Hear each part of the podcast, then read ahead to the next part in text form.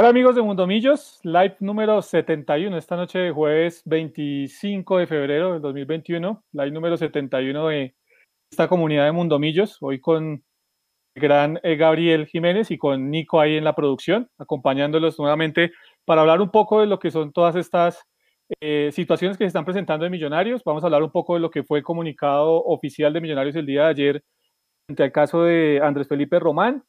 Eh, lo que se viene en el tema del departamento médico de Millonarios, eh, las altas y las bajas que va a tener Millonarios de cara al partido del día lunes 8 de la noche frente a Jaguares y todas las novedades que eh, se han presentado en el transcurso de esta semana con Millonarios. Mechu, un abrazo, buenas noches y empecemos a hablar un poco de lo que es ese, ese comunicado oficial de Millonarios, que, cuáles fueron las primeras sensaciones que le dejó usted.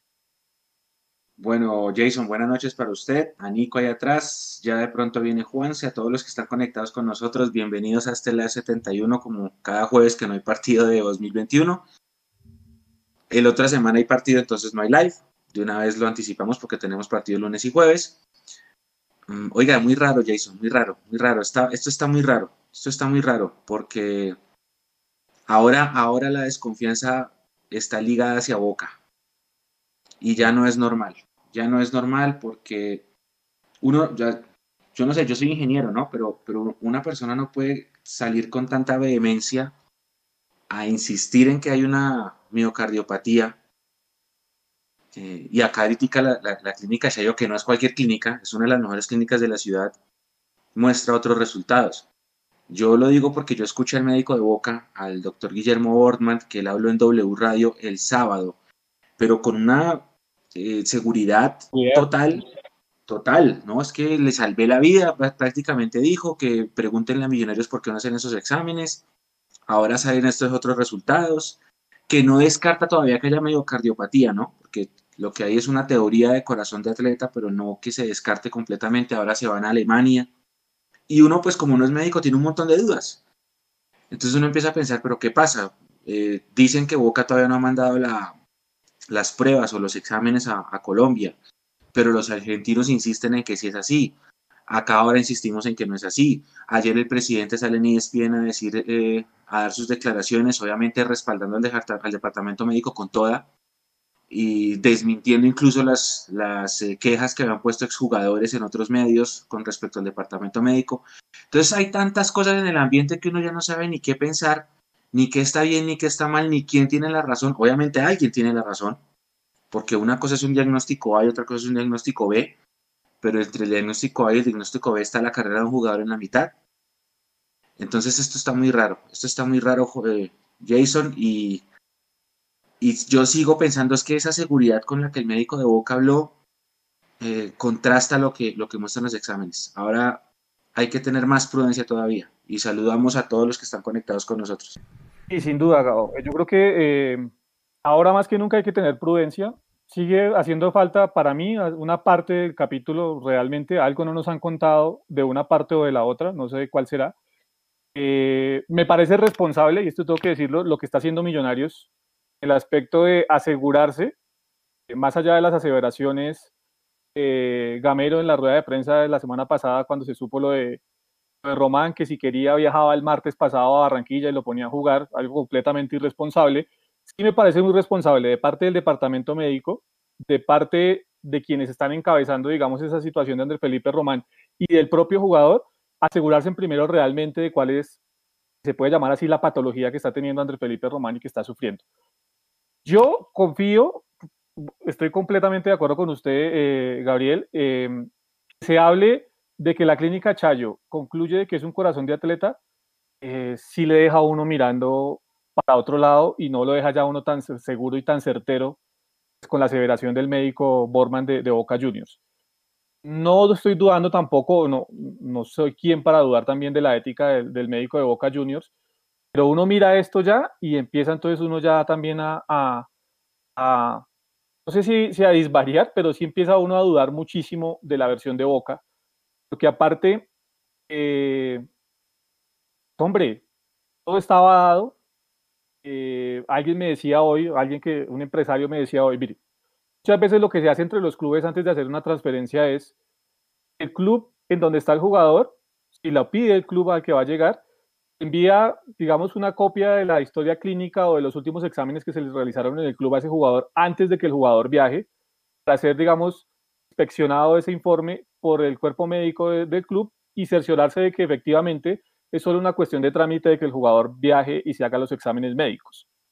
Lo visto, eso no fue lo que pasó, y esto no es negligencia de millonarios, sino esto, digamos, es algo que Boca Juniors no pidió o que no se suele pedir muy seguido y que solo algunos clubes, digamos, lo piden antes del previo al viaje del jugador. Eh, lo que sí sorprende es que lo que usted dice del, médico Borman en Teis Sport, en ESPN, en todos lados este señor, y ha sido enfático en decir, le estamos salvando la vida a André Felipe Román porque tiene miocardiopatía hipertrófica. Eh, entonces viene la otra parte, ¿no? Con la que tenemos que ser muy cuidadosos, eh, Mechu, y es eh, la duda que tiene la gente de, bueno, si allá están tan seguros, que aquí en la clínica Chayo, que es la mejor clínica en ese aspecto, en el, tema cardiólogo, de cardiología, todavía existe la duda de si es eso, no lo es. ya tendremos, digamos, eh, más luces con, con, la llegada de los exámenes de Alemania y demás, si realmente es el corazón de atleta o efectivamente es el parte médico que dio Boca Juniors, del que todos queremos realmente esté equivocado y que André Felipe Román pueda seguir compitiendo. Claro, porque es que esa, esa, a mí lo que me sorprende es la forma como dice, ¿sí? porque el hombre dice, le salvé la vida. Eh, que, los otros no se escuden en la pandemia. Yo llevo 28 años en Boca y hacemos estos exámenes cada seis meses.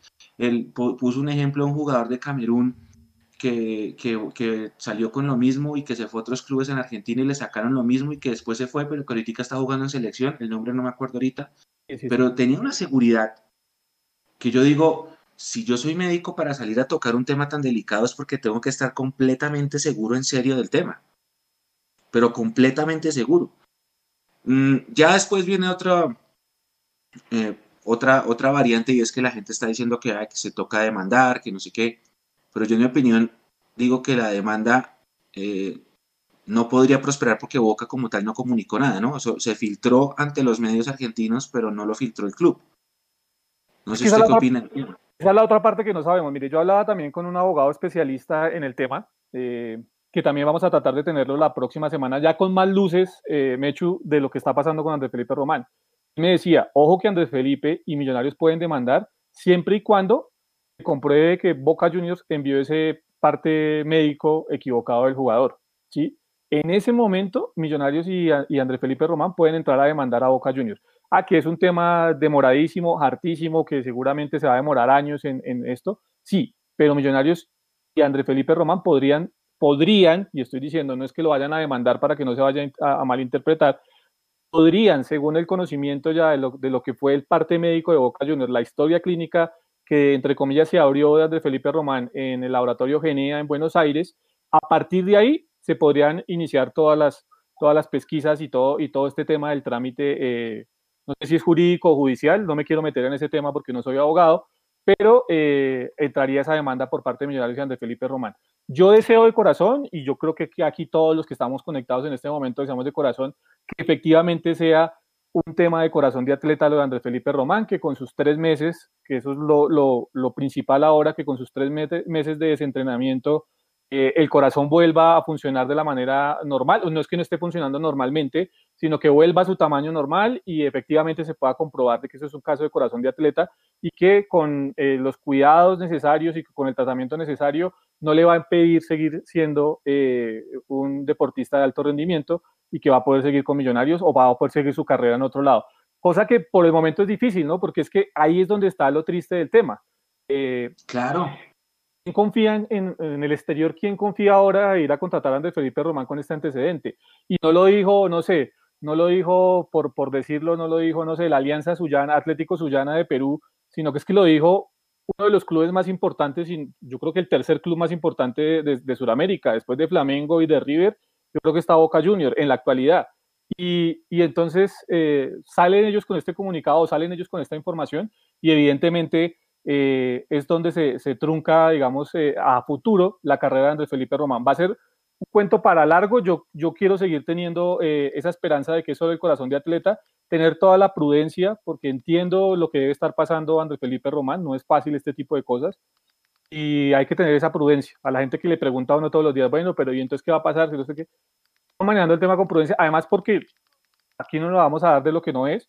El jugador no ha querido hablar, eh, y mientras uno no tenga la versión oficial que es la del jugador, eh, pues prefiere uno únicamente eh, eh, medirse ante lo que está realmente publicado y lo que se sabe. Oiga, Jason, y hay otra cosa, porque usted lo mencionaba y mucha gente acá en el chat, a todos buenas noches, ya les vamos a saludar.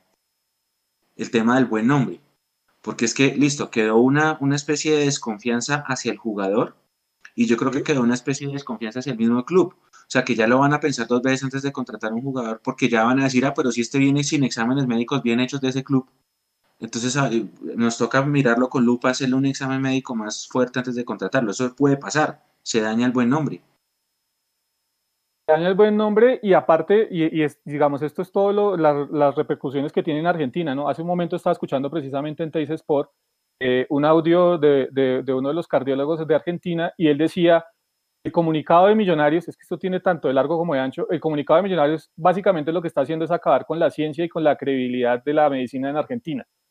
Eh, entonces miren las dimensiones que está tomando el comunicado de Millonarios, porque producto pues de esta situación eh, está el rifirrafe y, y yo, yo sigo insistiendo, a mí lo que no me cuadra, Mechu, es que tengamos que esperar eh, con todo lo avanzado que es la clínica Chayo, lo que no me cuadra es que tengamos que esperar que lleguen unos exámenes de Alemania para mirar si es un tema congénito. Lo único que a mí no me cuadra de, este tema. Eh, y me cuadra, y esto no, no, no, basado en información de médicos ni nada por el estilo, respetando ese campo, pero por, digamos, por, por obviedad, eh, a mí no me cuadra el tema de que tengamos que esperar que lleguen los exámenes de Alemania para ver si es un tema congénito o no. No sé si es un tema de que Millonarios le quiere dar la tranquilidad al jugador de que en esos tres meses eh, se pueda reacondicionar, se pueda mejorar, si es el caso del corazón de atleta ya confirmado, y por eso están manejando las cosas de esta forma. Simplemente eh, hay algo más que se presenta en el jugador y que no lo han querido decir, pero vuelvo a, vuelvo a insistir, hay que respetar. No me cuadra esa partecita, es, es, la parte del capítulo que no nos han contado, pero hay que respetar eh, el momento del jugador Andrés Felipe Román. Es que hay varias cosas que no nos cuadran, ya, le, ya pasó a Juanse que ya se conectó con nosotros, hay varias cosas que no nos cuadran y es la primera, el examen, este no es un examen que diga positivo o negativo, de acuerdo a lo que yo he hablado con, con, amigos míos médicos. Es un examen que mide como un grado de, un porcentaje de, sí, como cuando uno le hacen el examen de colesterol, colesterol no sé cuánto por ciento, algo así. Y según ese numerito, entonces sabe si es X, Y o Z. Pero la medicina es la misma en todos los países del mundo, entonces si, si el examen de Argentina dio miocardio, pues el de Colombia tenía que dar igual. O si daba el de Colombia corazón de atleta, pues el de Argentina tenía que dar igual. Esa, eso yo no lo entiendo. Eso como primera medida. Lo segundo, lo que les estaba comentando hace un rato de la forma como el médico de Boca habla con semejante seguridad del tema. Lo tercero, el médico de Boca dice que un estudiante de primer semestre de cardiología, de primer año de residencia de cardiología puede, puede entender el examen con un ecocardiograma y lo entiende. Yo le pregunté a un amigo mío y me dijo que no están así. Es cierto, que no es, que no es un primer año, que sí tiene que tener una experiencia suficiente para detectar eso, que no es tan así como lo dijo el médico de Boca. Y de ahí en adelante lo que usted quiera, por ejemplo, ¿por qué César Augusto Londoño dijo el comunicado de Millonarios en el pulso del fútbol letra a letra, coma a coma, tal cual igualito tres días antes de que se, de que se filtrara, dos días antes, porque el comunicado salió ayer miércoles, el lunes. Pero lo dijo tal cual, es que usted lee el comunicado y escucha a, a César Augusto Londoño en el pulso y es tal cual el textual, textual, hasta la última parte que dice que el jugador autoriza no sé qué. Eso tampoco. A la hora que lo dijo César Augusto Londoño el día lunes, eso lo dijo el, día lunes, eh, André Felipe Román debía estar saliendo en ese momento de la clínica Chayo después de los exámenes. Eh, en ese momento. Eh, entonces, si eso se sabía el día lunes, ¿por qué se vino a saberlo del comunicado hasta el día de ayer? Y entonces uno viene con las pesquisas. estaban asesorando qué se podía publicar y qué no se podía publicar simplemente Andrés Felipe Román no había, no había eh, autorizado que se, que se publicara la información. Y hay cosas que a uno no le cuadran, porque entonces dicen, esta es la información autorizada por el jugador para su manejo público. Y entonces uno se pone a analizar es que se me metió aquí Martín. Eh, entonces uno se pone a analizar. ¿Quieres saludar? Ven, saludar, Hola, hola a todos. Hola, ¿cómo estás? Entonces uno, uno se... Chao, vamos, que duermas, mi hermosa. Eh, entonces uno se pone a analizar, perdón, eh, la situación y uno dice, algo, algo no cuadra, porque cuando dicen, esta es, la, esta es la información autorizada por el jugador para el carácter público, eh, o esa frasecita última que está en el, en el, comunicado, entonces uno dice, se queda uno con, esa última, con ese último párrafo, uno dice, algo más hay, no es solo el tema del corazón de atleta, porque cuando dicen, esta es la, la información autorizada por el jugador, eh, uno dice, entonces hay algo más. Solamente se está manejando, eh, y solamente Román dijo, manejemos la hipótesis o, pueden publicarla sobre la hipótesis de que tengo corazón de atleta. Pero entonces, eso deja de creer de que hay algo más. No sé qué le parezca a Juanse. Sí, pero otra cosa, eh, Juanse, con las buenas noches. Por ejemplo, bueno, una de esas, el comunicado es lo mismo que dijo César Augusto. Eh, otra, que esto lo dijo acá alguien, un, oyente, no, no, no tengo el nombre, pero sí tiene razón. Entonces tuvo que pasar que el jugador fuera a Boca, se hicieron unos exámenes y volviera para darse cuenta que mínimo hay corazón de atleta. ¿Por qué no se detectó antes entonces? Juanse, con el... Hola, hola, hola. Ahí está Juanse. Juanse. Mientras, se conecta Juanse, eh, de acuerdo, de acuerdo, me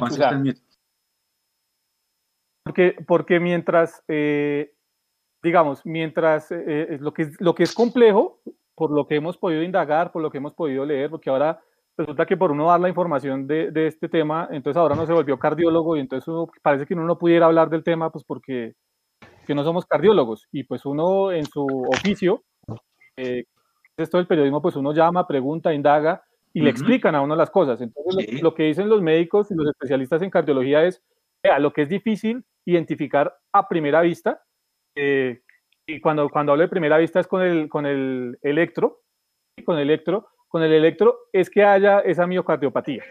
En el electro muchas veces no sale que el, que el jugador o que el deportista tenga la miocardiopatía hipertrófica.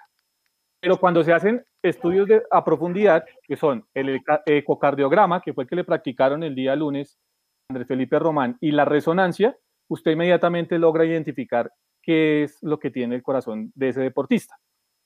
Entonces, vuelvo a decir, cuando, cuando yo voy a, esta, a este párrafo último que dice, esta es la información autorizada por el jugador para su manejo público, luego miércoles hay algo más. No es solo el tema de corazón de atleta, hay algo más. Y por eso estamos esperando el tema de, los exámenes de Alemania eh, para ver si es un tema congénito o no. Entonces, cuando uno le hablan, y entonces ahí viene la otra también, Mecho, si lo que hemos leído y lo que nos han informado es, el corazón de atleta es simplemente que se inflama el, el corazón por un exceso de ejercicio, eh, de, tema, de, de, tema alto rendimiento, ¿sí? Como cuando usted entrena el brazo y, se le, y, de tanto hacer ejercicio del brazo, pues a usted se le inflama, eh, pero no es una cosa congénita.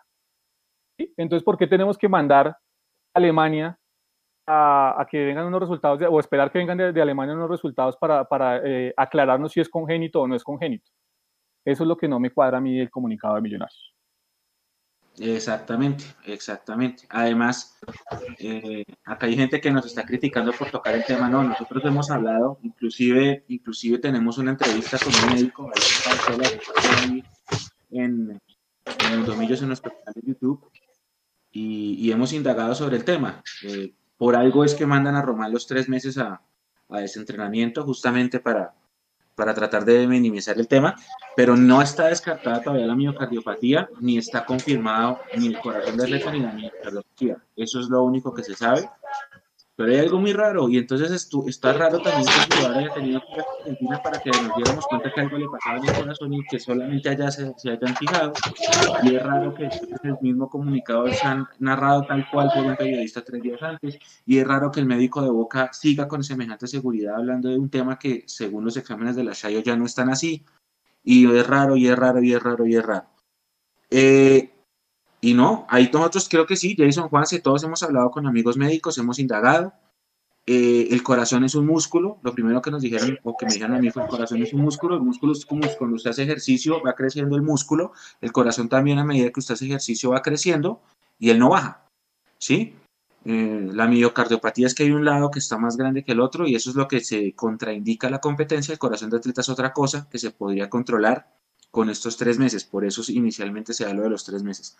Hay que, eh, hay que esperar, hay que esperar a ver qué pasa e hilar fino.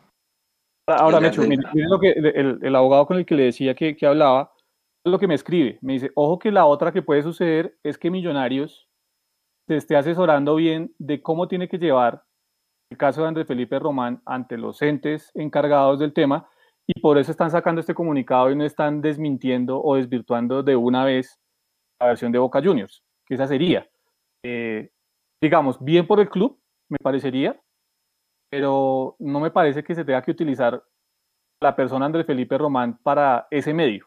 No sé si me hago explicar. O sea, eh, aquí lo primero que habría que salvaguardar es la integridad de Andrés Felipe Román. Y entonces habría que decir, si Andrés Felipe Román efectivamente tiene un corazón de atleta. Es que son, son, son dos o tres eh, extensiones de este comunicado que a uno no le cuadran y no le terminan de dejar claridad en las cosas. Eso lo manejamos con el respeto y con el cariño hacia Andrés Felipe, sobre todo de que ojalá esté bien. No es un tema con Andrés Felipe, es un tema con la forma en que se comunicó esta situación, porque pues eh, con el último párrafo, yo insisto, le dejan a uno muchísimas dudas. No sé si Juan se quiera aportar algo al respecto. Buenas noches. No, no, yo creo que ustedes, qué buenas noches, ¿me oyen ahí? Sí, señor. Sí, no, yo creo que ustedes lo han dicho todo, pues obviamente hay que, hay que esperar y sobre todo, pues lástima porque este momento del pico, y creo que hablaban de que no solamente fue Romano, a este jugador, yo no sé si de Río Negro también lo habían llevado al, al, al microciclo, es decir, están diciendo que una cantidad de jugadores que fueron al microciclo están lesionados ahorita.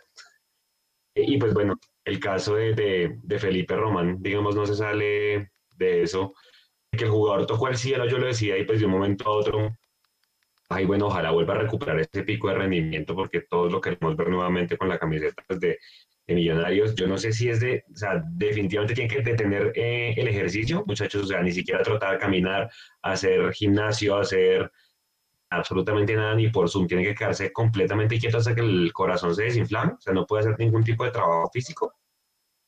Alto rendimiento no. Juanse, lo que, lo que yo leí era desentrenamiento controlado. Exacto, de alto rendimiento no, Juanse. Va, él va seguramente a hacer trabajo no sé, de gimnasio o un trabajo específico con el preparador eh, físico, pero de alto rendimiento eh, lo aconsejable es que no lo haga. Ese, es el tema. Ok. Ok, perfecto. O sea que ya lo volvemos a ver hasta la Liga 2021-2, si es que lo volvemos a ver con ellos. Sí.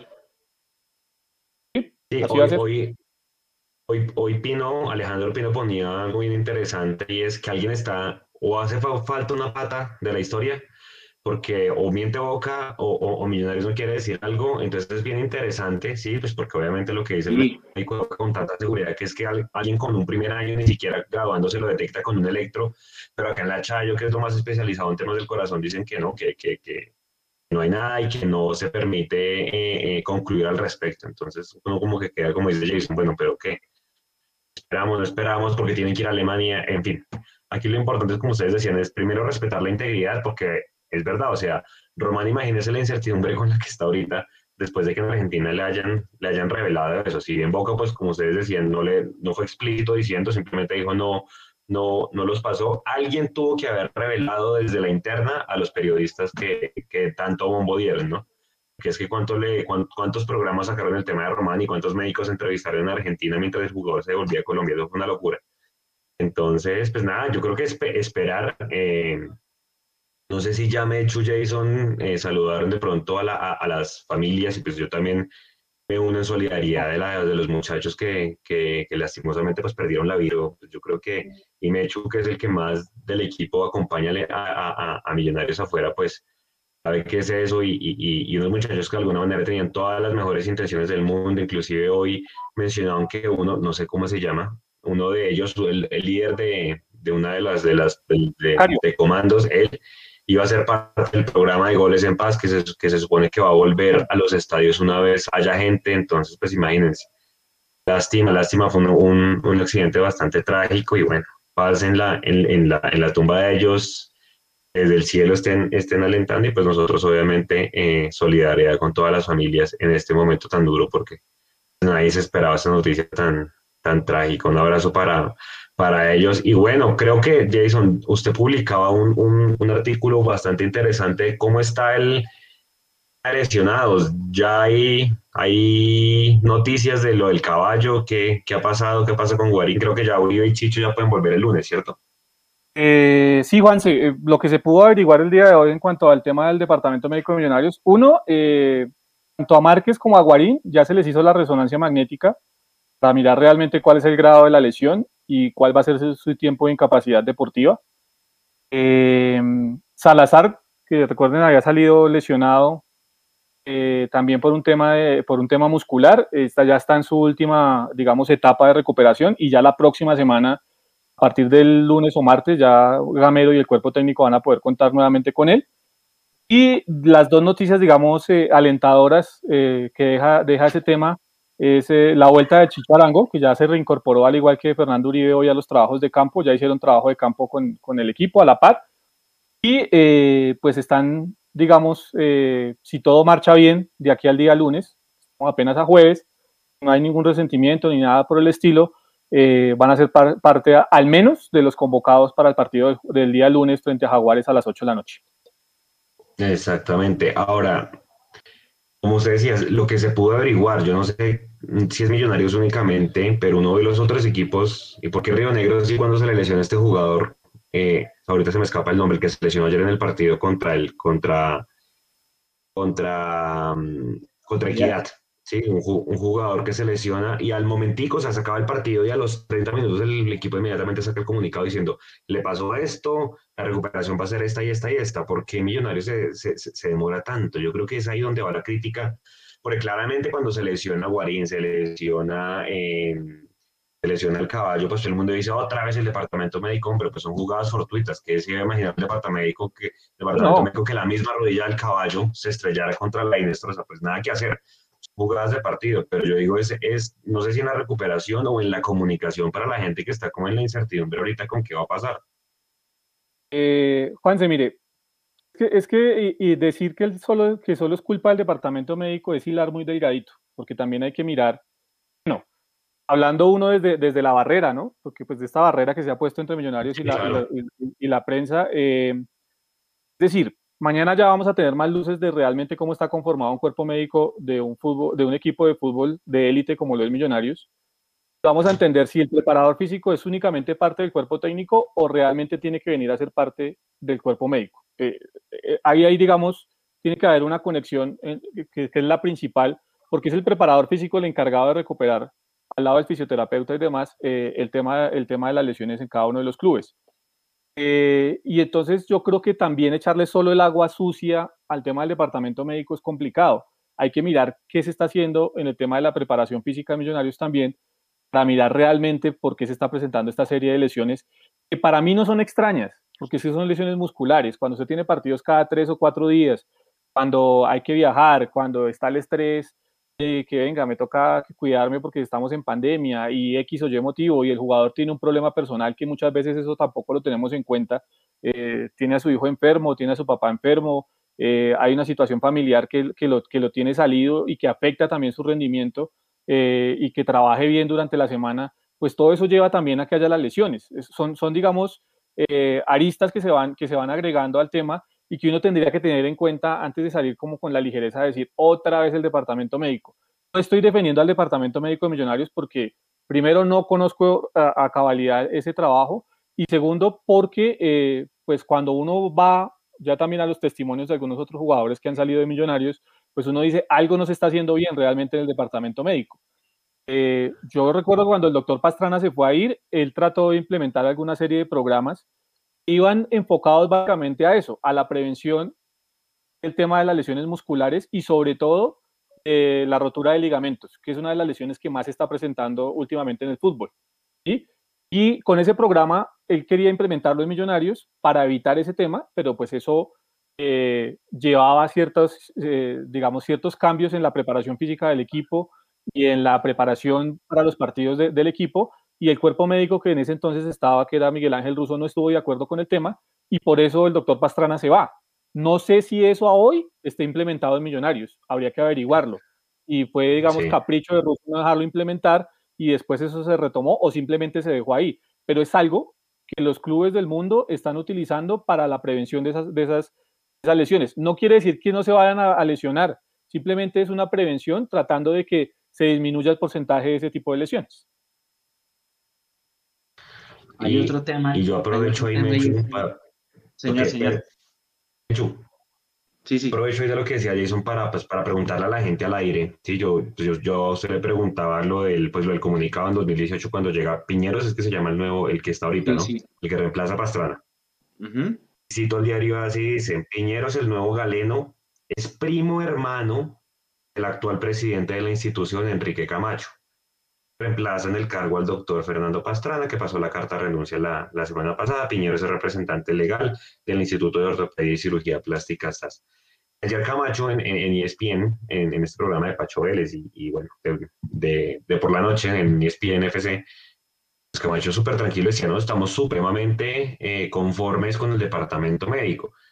No vuelvo a comenzar a hilar delgado o es que nunca se mide, o es que entre familias nos tiramos duro, o, o, o, qué pasa, porque bueno, listo, sacándolo lo, lo del sábado, lo del, lo del, martes que es fortuito, pues todo el tema anterior que viene del departamento médico, tantos problemas que tuvo Pinto, no sé si Russo alcanzó a tener problemas con este cuerpo médico nuevo, ahora la cantidad de lesionados, creo que en RCN Radio decían hoy que Millonarios es efectivamente eh, el equipo con más lesiones musculares en este momento de todo el fútbol colombiano. Entonces yo no sé si ahí, si ahí es que es como, como es familiar mío y quiero hilar delgado, ¿sí? Entonces no nos, no nos tiramos duro, entonces nunca se hace una evaluación del cuerpo médico. Me hecho que yo le preguntaba ayer eso, ¿ustedes qué creen? O, o ya es hilar demasiado delgado el tema que sean familiares. Eh, bueno, yo voy a contar mi experiencia. A mí hace muchos años, hace 17 años, me atendió el doctor Piñeros en el Instituto de Ortopedia y Traumatología que queda en la 116 con 19 él me atendió a mí dos veces por dos tobillos que yo me friegué practicando deporte. En uno me puso una venda de esas eh, vendas mágicas y en la segunda sí, en el, derecho y en el izquierdo me enyesó. Y eso fue en cuestión de, no sé, un mes entre pie y pie. Eh, y el tratamiento a mí me fue muy bien con él, sí. Yo, yo pues él es un, él es ortopedista, eh, dueño de ese instituto de, de, traumatología y ahí yo no puedo decir nada, pues porque a mí, a mí me revisó. Yo no tenía ni idea que él iba a llegar a Millonarios 17 años después, ni que yo iba a estar en Mundo Millos 17 años después. Yo era un universitario normal y ahora pues coincidimos y yo no tengo problema. El hecho de que sean primos, Juanse, a mí no me interesa. ¿Sí? Eso es como si, por ejemplo, alguien me criticara porque alguna vez mi hermano vino a comentar un partido con nosotros, o porque Hugo y Nico, que son papá e hijo, entonces porque están en el mundo. Eso a mí no me importa, ¿sí? Es una empresa privada, ellos verán a quién contratan, no importa. Uno no, puede medir eso por si es el primo o no. Hay que medirlos por los resultados, ¿sí? Mm, a mí me, llama la atención, es que cuando mucho, cuando, ¿cómo es que dice el dicho? Cuando el río suena, no es normal que se hayan quejado tantos jugadores, no es normal que se haya quejado el profe Pinto, pero al mismo tiempo eh, tampoco es normal, el, presidente lo respalda, el técnico Gamero lo respalda. Es cierto, nosotros hicimos una entrevista con la doctora y la doctora el año pasado nos decía que por el efecto pandemia, el encierro, el entrenamiento por Zoom, el regreso a las burbujas y todo eso, que era normal las lesiones musculares, que en todo el mundo estaba pasando eso, pero eso fue en septiembre, octubre, cuando estábamos volviendo de pandemia. Yo creo que ya ahorita no es normal tanta lesión muscular porque ya es como si la vida del fútbol hubiera tomado un ritmo normal. Al fútbol lo único que le falta son hinchas, pero el resto del fútbol ha tenido el curso normal de la, de la vida como si ya no hubiera virus.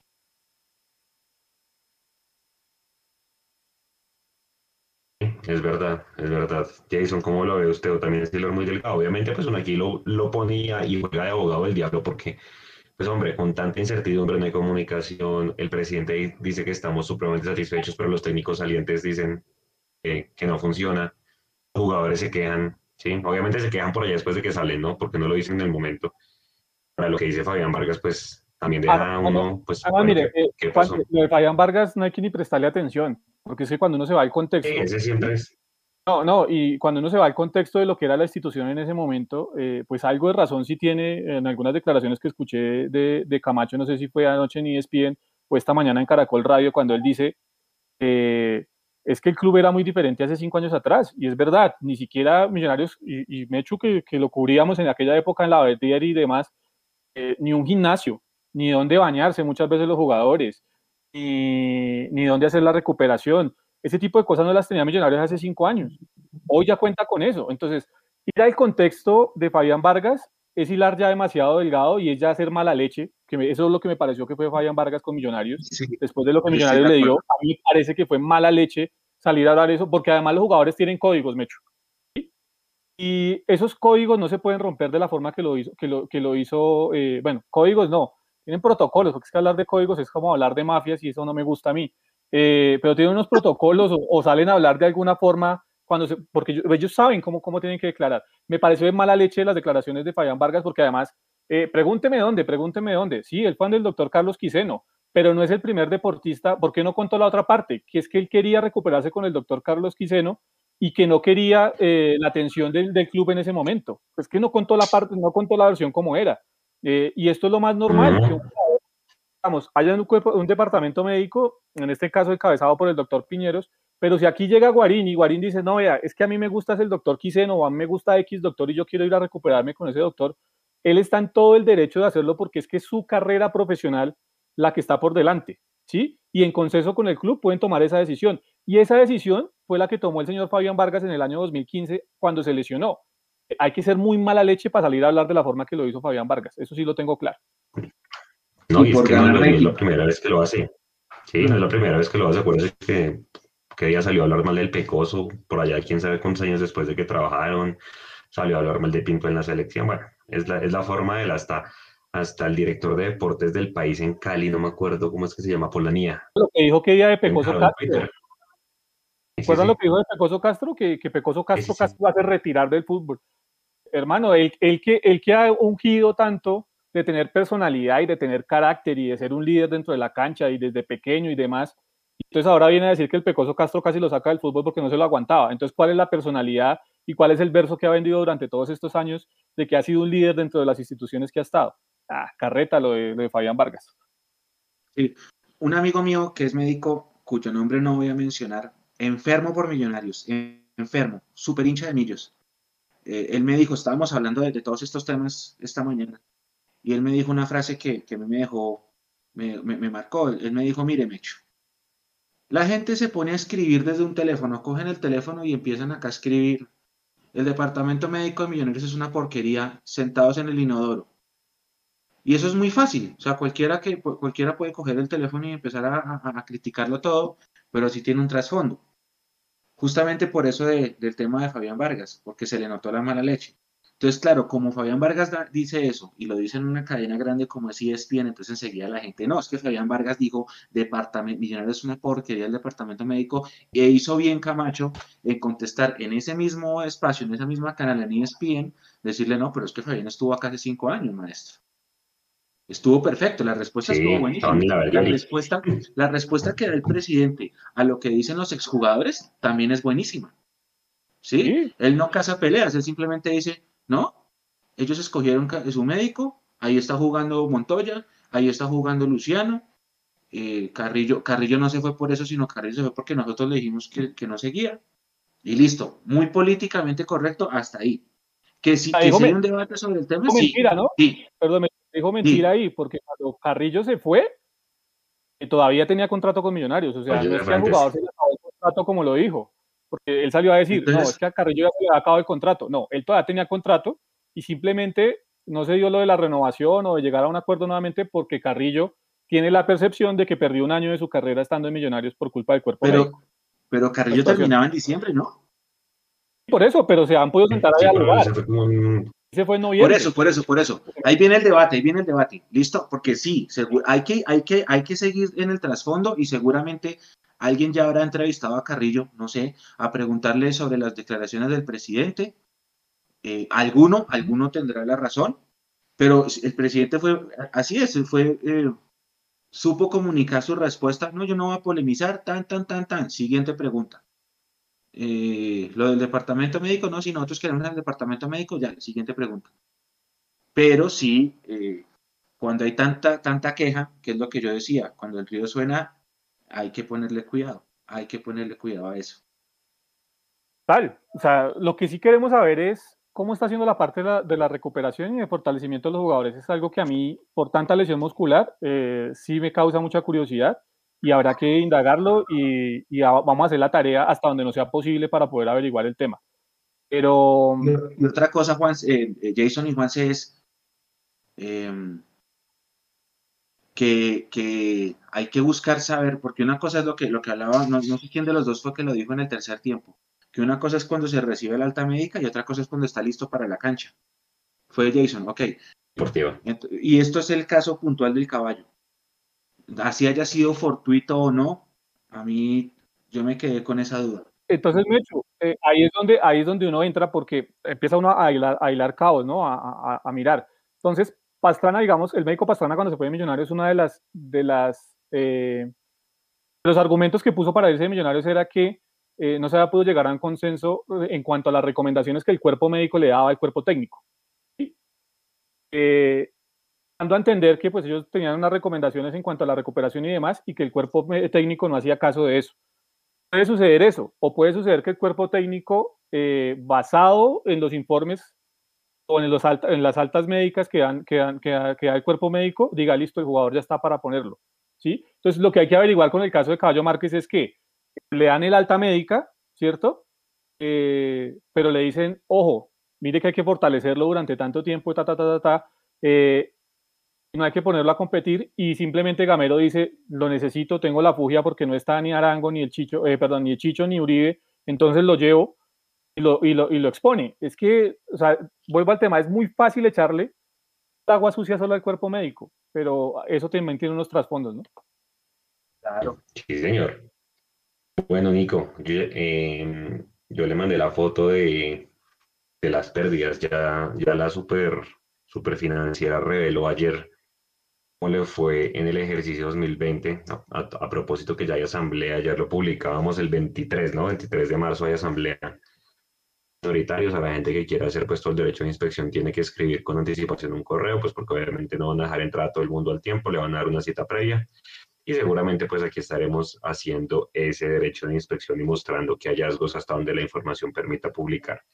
Vean, nosotros el año pasado publicamos esta misma foto con corte 2019 que habían 14 mil millones de pérdida. A hoy, ejercicio 2020 Millonarios deja 19 mil millones de pesos de pérdida. Era de esperarse.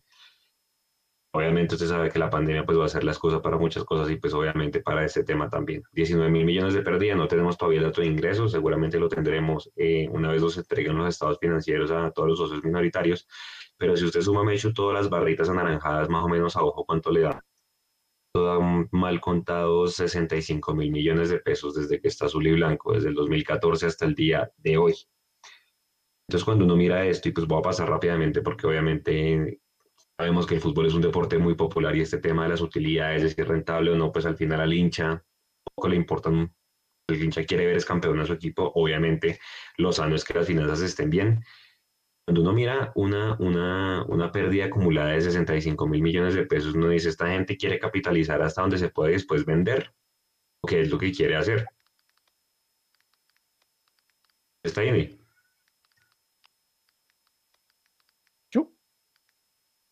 No, se fue. Lo perdí por un instante. Ah, ahí está, ahí está. Ahí está. Sí, entonces, y también ahí es donde uno dice, pucha, todos queremos que haya procesos millonarios, ¿sí? es que estas finanzas están en rojo, hombre, uno lo, lo, obligan como club y como institución a por lo menos empezar a recibir ingresos rápidamente. Y ya este año no fue por tema de, de, de, de, internacional, de torneos internacionales, porque no se clasificó a ninguno. Dicen que en la siguiente Asamblea de Mayor se quiere replantear el tema de los derechos de televisión. Yo no tengo ninguna información al respecto, es lo que se ha escuchado, lo que se ha divulgado por ahí. Y pues lo único que recibiríamos es que por venta de jugadores, que ahí es donde yo les digo, todos queremos que esta camada sea campeona, que inclusive si vamos a torneo internacional vaya el otro año, pero es que miren las finanzas en rojo. O sea, no duden en que Gustavo Serpa apenas le lleguen dos, tres ofertas por el Chicho, por, no, ojalá Emerson no, pero seguramente le van a llegar, y por algún otro jugador, Steven Vega, de una. O sea, es que es inevitable la necesidad que tiene Millonarios de, de, aumentar sus ingresos y pues obviamente, por más de que el presidente Duque haya hecho, dicho hoy que ya va a haber un piloto para que los eventos masivos empiecen a, a, pilotearse en abril, y el mismo presidente de la mayor creo que lo dijo hoy en Caracol Radio, ya es un hecho que en algún momento, antes de que se acabe el año, volverá la gente a los estadios, que sé yo, hasta un tope por ahí de 10.000 personas, yo tengo ese, ese máximo en la cabeza, pero con todas estas situaciones de pandemia, hombre, fíjense que Dubán Vergara ya que ni quiere jugar en el América porque el hombre se quiere ir. Lo que pasa es que el América también pide un poco de plata para que se lo lleven, pero en algún momento los equipos van a tener que empezar a buscar ingresos por cualquier lado porque esto es un negocio, ¿no? Y todos queremos que esta camada se quede, pero mire que la situación desde los números es otra personas. Yo tengo pensar Sí, sí, ahora ya los había perdido cuando me preguntó antes, permítame darle mi punto de vista, tengo la gráfica acá.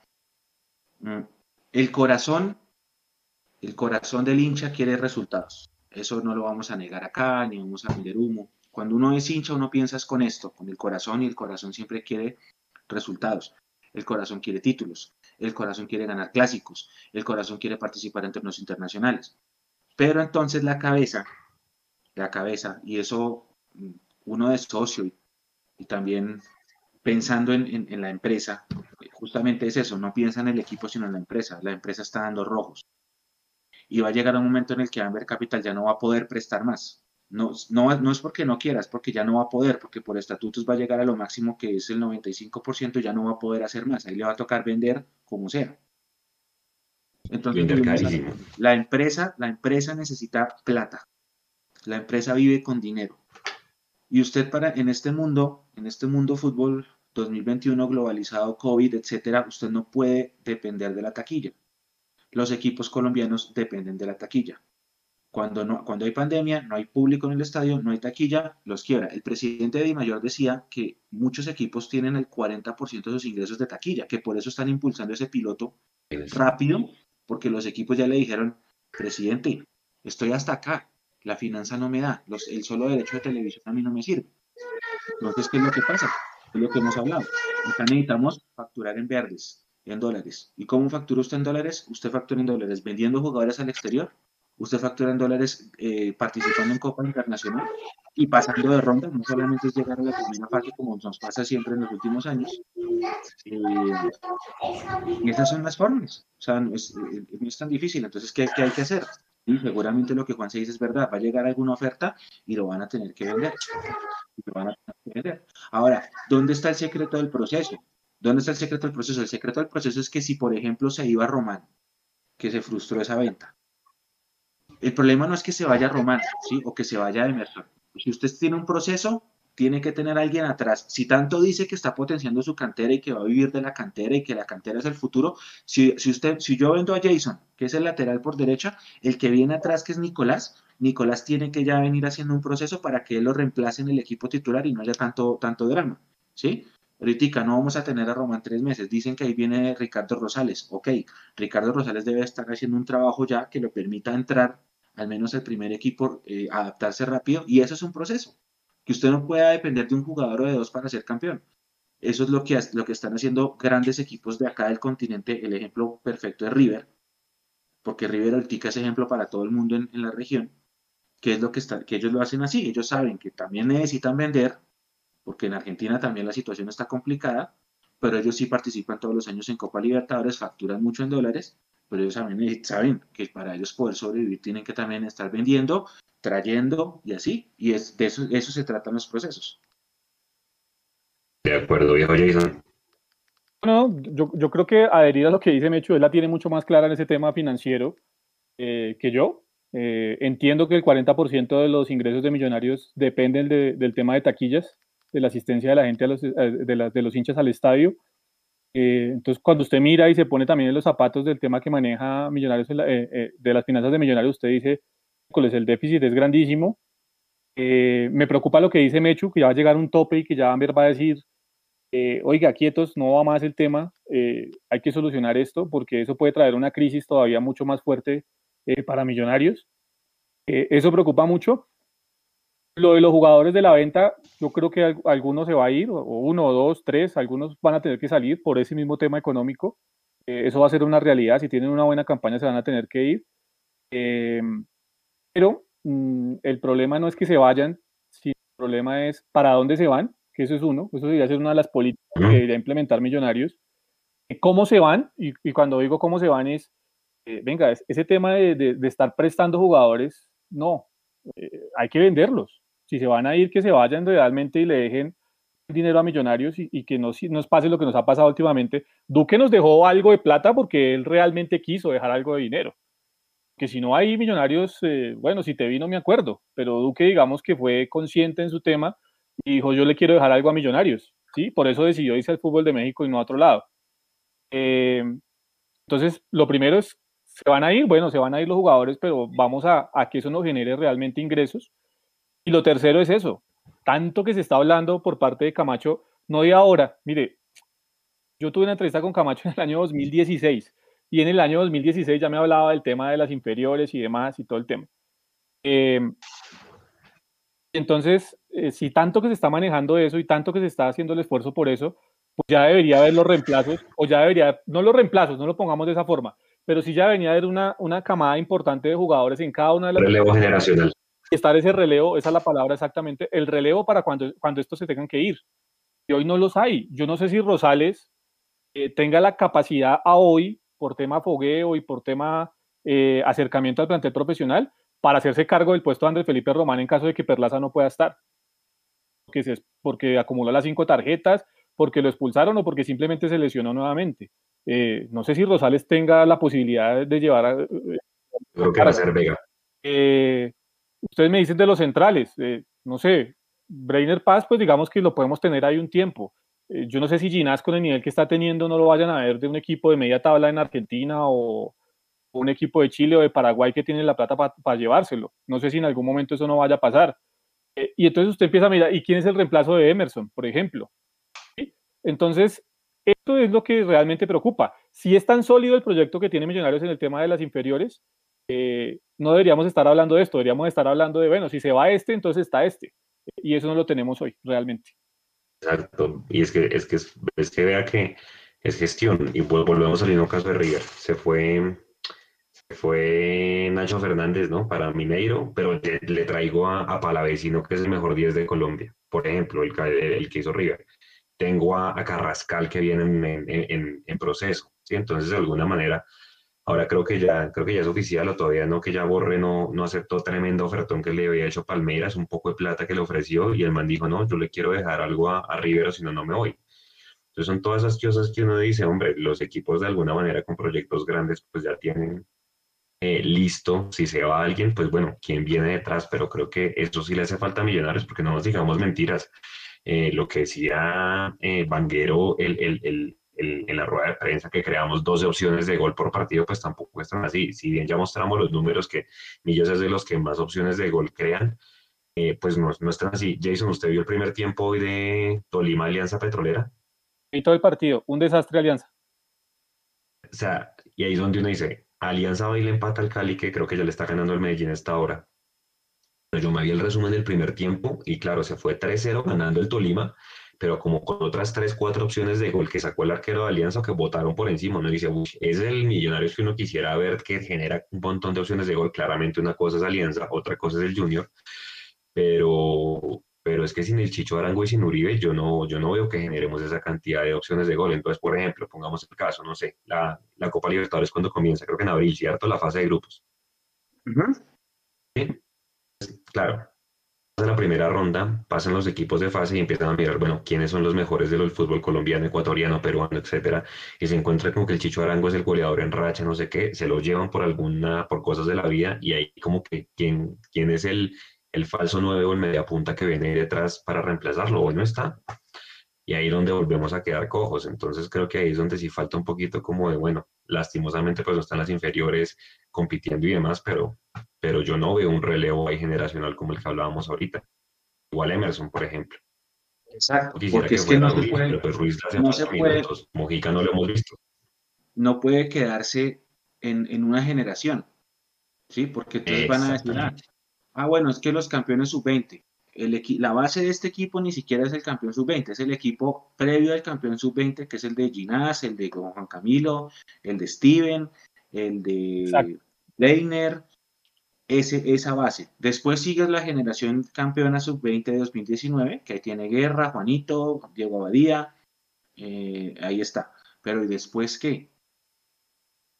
Si el resto de jugadores ya no están de ese, de ese título sub-20, si a la categoría que sería que era la sub-20B la erradicaron, entonces tiene que mirar la sub-17. No, pero, pero, pero. Es ahora sub-20. exactamente, a eso voy yo. Eh, ¿Con cuántas, con cuántos grupos élite, digamos, de las categorías inferiores se quedó con Millonarios? Yo, tengo entendido que solo con dos. El resto, ah, o lo cortaron y se acabó el tema. Eh, por tema económico, por tema de reestructuración, lo que haya sido, eh, ese proceso se cortó. ¿sí? Em, entonces eso es lo que preocupa realmente. Porque se fueron, pues es que mira, es que ya se fue el chamo, o sea, ya se fue hace rato, sí, pero se fue el chamo Serna eh, se fue el, el, el, profe Germán. Eh, ¿Quién más se ha ido de ahí? Ya se fue el Rolo Flores, que también ahora ya está en, un equipo eh, profesional. creo que Almuelas también lo sacaron, no estoy seguro de esa información. A mí me dijeron, vea, Muelas también salió. No estoy tan seguro de eso, pero me dijeron, Muelas también salió. Entonces uno dice, y eso que estamos hablando de que le estamos dando tanta fuerza a las inferiores, entonces, ¿qué?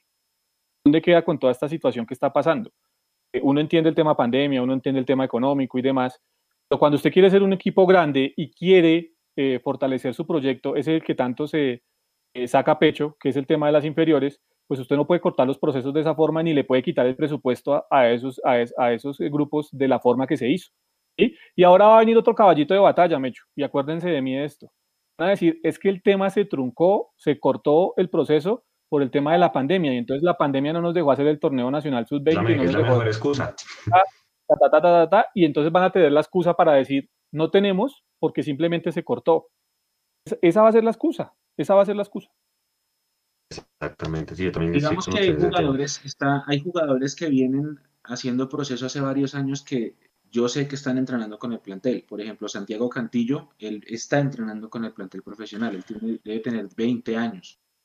Ramiro Brochero, delantero, él está trabajando. Está este muchacho Rosales.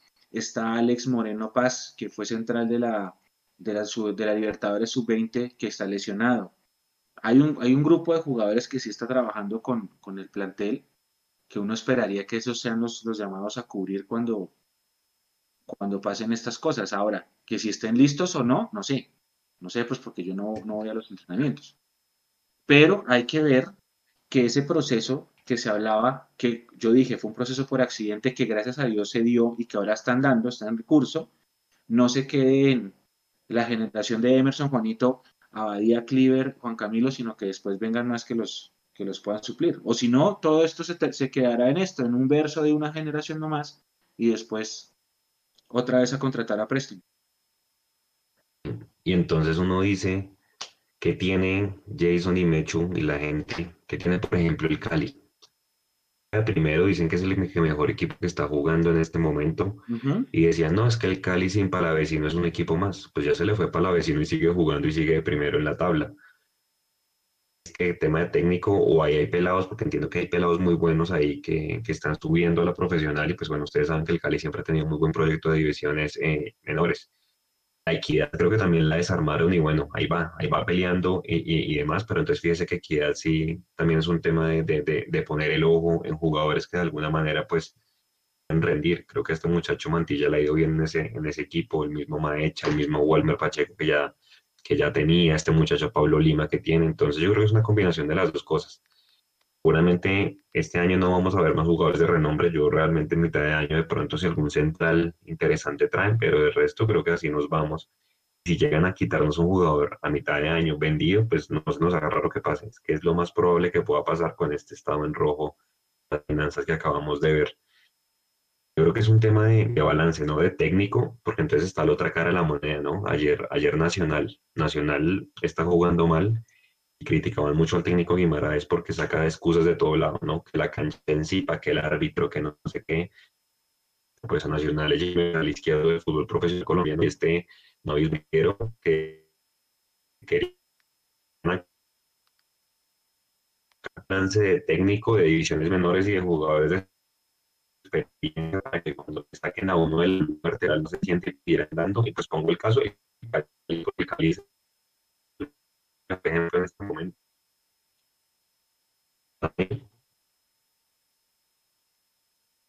Que solo.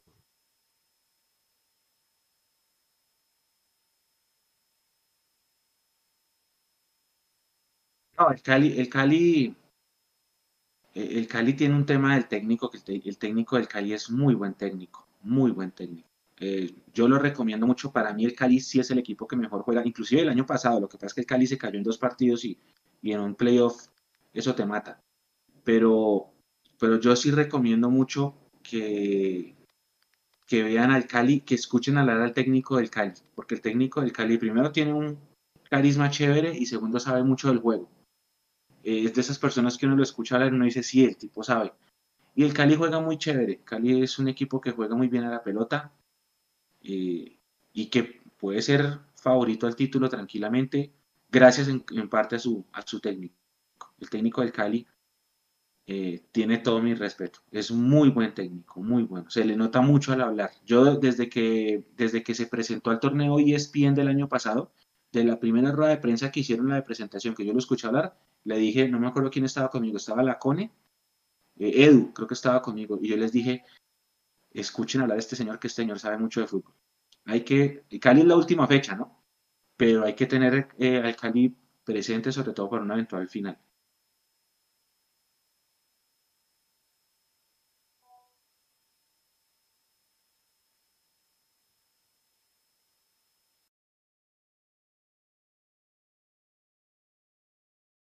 Bueno, venga, saludamos a la gente. Soy del Milan, dice buenas noches muchachos, vengo a ver el partido si Cali la mueve. Bajo vapor dice en rojo casi 20 millones de dólares, muchos jugadores por vender. Siendo sincero, yo quiero títulos, pero más a mi equipo. Prefiero que vendan 15 jugadores, salden deudas, tocamos fondo y subimos. Es que la, compañía debe ser autosostenible, la, sociedad debe ser autosostenible y eso es lo que no ha podido darse. Ah, José Santana, 1-1. Sí, van 1-1. Carlos Camelo, ¿qué sería, ¿cuál seriedad con, con Camacho? Qué desgracia. Camilo Vázquez eh, pregunta por lo del lanzamiento de mañana. Y eso me llama la atención a mí porque eh, lo cubrieron muy bien. O sea, yo no sé si sea un jugador, pero si hubiera sido un jugador, algún periodista lo hubiera filtrado, ¿no?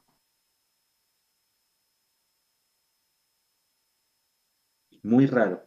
A ver, dice Felipe Sánchez, los ingresos de la Libertadores son casi 2 millones de dólares en fase de grupos. Imagínense avanzar más. Es que ese es el secreto. Eh, ah, ya todas estas, el otro día salió un, una publicación de la, cuenta oficial de la Libertadores que hablaba de los equipos colombianos con más victorias y no salían millonarios en el top 5. Salía América el primero, el segundo era Nacional, creo, el tercero, si no estoy mal, el Cali, el cuarto Junior, el quinto Santa Fe, Santa Fe tenía creo que 69 y la gente entonces enseguida a burlarse. Eh, nosotros somos sextos en esos, sextos con, con, si no estoy mal, 68 victorias en Copa Libertadores. Están diciendo acá, me dicen por interno que puede ser la presentación de un patrocinio que sea Allianz, esto están diciendo acá, con respecto a lo de mañana. Una mascota. Una mascota. O una, es una mascota. No se me imagino. Ah, Sí, un jugador no creo que sea porque lo hubiera filtrado algún periodista, alguno de los eh, Pache, Julián, eh, Quique, Claudia Elena, no sé. Pero algo se hubiera filtrado, no sé, Juan Felipe, es que hay tantos periodistas que filtran la información que es raro que todos, pues, ninguno la haya pegado. Vamos a ver, esperemos a mañana. A todas estas mañanas y rueda de prensa a las 11 de la mañana la pueden seguir acá por Mundomillos en nuestras plataformas. Rueda de prensa previo al partido contra Jaguares. Nico Andrade en Twitch dice, hoy cree esto, bienvenido. Edu López, ¿ustedes creen que Amber lo ha hecho bien? Juan, si responde a esa pregunta, por favor. ¿Amber? Sí. Pues vea, Nico, ponga, bueno, eh, en, la, en esta tarde, pues montábamos el, comunicado de la superfinanciera. El préstamo que Amber le hizo a Millonarios es de 11 mil millones de pesos. Sí, y eso súmelo a los no sé cuántos mil han metido antes, entonces pues la plata la han metido. Ahora, que si la han gestionado bien, creo que no. O sea, la plata está, pero pues, mire, seis años de pérdidas desde el 2014 hasta el 2020 y, y pues no sé, una, buena gestión, solamente dos títulos, eh, dos torneos internacionales. Uno solo, pues grande que dejó ingresos importantes, pues porque la Sudamericana del 2018 realmente fuimos por, por consolación y la Sudamericana del año pasado pues nos fue bien. Entonces creo que, en mi parecer, creo que no. Ahora, si usted se mide contra el resto de equipos, efectivamente pues es de lo menos peor que está. Que igual, pues imagínense cuántos equipos del fútbol colombiano les hubiera gustado que les hubieran inyectado 11 mil millones de pesos en un año para solventar esos gastos de capital de trabajo. Pero para responder la pregunta, la plata está, pero no se han asesorado bien de gente que conozca el negocio del fútbol, sobre todo en, en, Colombia. Creo que esa es la mejor respuesta porque pues han puesto plata, pero fíjense la cantidad de jugadores que han pasado y, y, no se ha ganado nada, ¿no? Entonces, hubiera sido interesante si se hubieran eh, asesorado de alguien del fútbol eh, que conociera, ¿no? Sobre todo en la parte dirigencial. Eso es como lo que yo pienso del tema Amber, porque ahí está la plata, o sea, nosotros no podemos tapar el sol con un dedo. Y pues Serpo se sabe que siempre que sale a, a declarar dice, acá hemos metido plata. Mire cómo era antes. Y mire cuando, por ejemplo, estaba Fabián Vargas, entrenaban en la Verdiera en una cancha alquilada. Sí, no habían esas, alguna manera, comodidades que tienen hoy en la sede. Entonces, todas esas cosas, pues desde el punto de vista administrativo y corporativo, pues tienen con qué sacar la cara. Vuelvo y digo, la falla ha estado en el tema de la gestión deportiva, del proyecto deportivo que definitivamente no conocemos cuál es. Correcto. Bueno, acá dice Carlos Camelo, yo sueño con volver a ver a Millos en Libertadores ganando cosas importantes con estadio propio y eso no va a pasar. Andrés Torres dice que Emerson no dura un año más acá. Robin pregunta por la sorpresa mañana, señor. Usted ya vio el render y, los invito a que lo vean en las redes Independiente del Valle ese estadio. Creo que un estadio súper bonito, para 25 mil personas, pero un espectáculo, ya, ya tienen patrocinio, ya le pusieron nombre al estadio, creo que va a ser el Banco Guayaquil el que les va a financiar todo el tema. Una vaina espectacular, ¿sí? Eh, y, y, e, ese seguro que no se va a caer en render como se quedó el de nosotros de la 80 en algún momento. Miren el video, bastante interesante, ya van como por la mitad de la construcción. Y pues Independiente del Valle dice, hermano, pues yo soy un equipo que no tiene mucha hinchada, pues tengo que comenzar a construir, pues mi estadio es de 25 mil personas a las afueras de, de Quito, en Ecuador. Entonces, los invito a que lo vean porque uno muchas veces mira de lado el fútbol de, Ecuador y creo que nos llevan bastante, bastante ventaja. Es sobre todo ese tipo de proyectos de los que debería aprender eh, Millonarios. Dice Robin que sí, que él vio el estadio y que sí, que tremendo. Oscar Espinosa, saludos. Saludos a Oscar. Eh, ¿Quién más está por acá? Bajo vapor. Bajo toda la gente en Facebook. Janet Aragón, dice mi amigo del Cali me la está montando. Eh, David Villate, que es un nuevo patrocinador. Juan Daniel pregunta por él. Es un nuevo patrocinador. ya vuelve. Están hablando de Aliens. De Aliens. Sí, yo creo que es un nuevo patrocinador. Sí. Viejo Jason ya está de vuelta. Sí, creo que sí. No sé si me escuchen ahí. Sí, sí, señor. Sí, señor. Bueno. Eh, Mecho, acuérdate de darle un, saludo a la gente de Facebook también, que están, que están conectados bastantes personas. En Facebook está en este momento. Miguel Salazar, Rafa Uribe. Rafa Uribe dice potenciar a los jóvenes y lastimosamente por la preservación del equipo los jugadores se van vendidos y más si no hay ingresos. Así nos toca en el tercer mundo. Y tenemos que aprender a vivir de eso. Claro, y, y, y, de que hay que, a ver, uno muchas veces quiere que le den 4 o 5 millones de dólares por un jugador, pues por un Roma. Yo me acuerdo que estaban, mejor dicho, no diciendo que es que Roma mínimo, mínimo vale 4 millones y medio hombre, un lateral no vale eso, pues a menos de que sea, no sé, eh, Cafú, Roberto Carlos, o sea, es imposible. Mire, Juan Vergara, Juan Vergara está hace rato haciendo lloriqueos en el América porque se quiere ir. Y pues obviamente creo que el América, bueno, ya va en 3 millones y medio la cifra que está pidiendo. Dicen que el hombre ya tiene todo acordado con el Sao Paulo, pero pues, hombre, yo creo que hay que ser realistas en época de pandemia y si uno vende un jugador por 3 millones de dólares es bien vendido. Creo que el que mejor hemos vendido Habrá que confirmarlo si Álvaro Pietro nos está viendo, creo que fue Harold Santiago Mosquera, por dos millones y medio de dólares, ¿sí? Eh, del cual ya no tenemos nada, solamente tenemos derechos de formación porque el jugador dicen que llegó libre a Pachuca, o sea, imagínense. Ahí es donde uno dice, y le doy toda la razón a lo que dijo Jason, hay que saber a dónde se van. Que es que la MLS, el hombre seguramente no salió por bueno de, allá de, de donde estaba. Entonces ahí, claro, como el man se le cumplió el contrato allá, digamos que la condición era que si, que si el Dallas lo vendía, le entraba esa plata a Millonarios sobre el 50% que conservaba. Se le acaba el contrato, llega Pachuca libre, entonces si Pachuca lo vende en algún momento, eh, pues Millonarios solamente recibiría creo que menos del 5% por tema de derechos de formación, lo mismo que pasaría con Carrascal en Ríos. Entonces, hasta para ese tema se necesita tener, se necesita tener eh, gestión deportiva. Equidad, ¿se acuerda que hablábamos del caso de Sabac en, en Estudiantes de La Plata? Ahí tenemos que, hasta eso creo que toca para la vecino. La vecino Jason eh, se quedó algo el Cali con, con algún porcentaje. Sí, creo que se quedó con algo así como el 25% del porcentaje. Creo que es algo así como el 20 o el 25%. Eh, y también, o sea, Palavecino digamos que también insistió en el tema porque Palavecino eh, también se había podido ir gratis a mitad de año si no estoy mal. Eh, y él también insistió en el tema, ta, ta, ta, hicieron el tema de la renovación con el Deportivo Cali y a partir de eso el Cali quedó con el 25% de los derechos deportivos del jugador Mm, y, está claro, Juanse, con lo que usted dice, es que el hecho no es que se vayan, sino a dónde se van y cómo se van, ¿sí? Porque también se les ha vuelto una moda a los jugadores y esto pues es desafortunado, eh, que el tema de los empresarios, entonces como, como ahora tenemos, no tienen uno, sino tienen tres o cuatro, ¿sí? A, mí me pasó, yo, yo, lo confieso, a mí me pasó, obviamente después ya investigando supe que no era así, pero cuando iba a llegar Duve Riascos a Millonarios, yo recuerdo que me llamaron cuatro, me llamaron, ni siquiera yo los llamé, ya yo llamé a uno y me llamaron tres, a decirme, vea, es que Duve Riascos va para Millonarios, ¿sí? Eh, entonces, por eso, para mí, el tema de los, de los representantes nunca ha sido una fuente, eh, lo manejo como con mucha, eh, con mucha cautela, porque te están diciendo una cosa, pues hace poco nos pasó con el tema de, de Moya, ¿no? a mí me estaban diciendo, no, ya está listo, todo bien, fresco, no sé qué, ya va a firmar, patati patata, y al final sabemos qué pasó con Moya que está en Huracán, que de hecho hoy salió eliminado de la Copa Argentina, ¿no? Jugó y salió eliminado Huracán. Increíble, estudiantes de San Luis.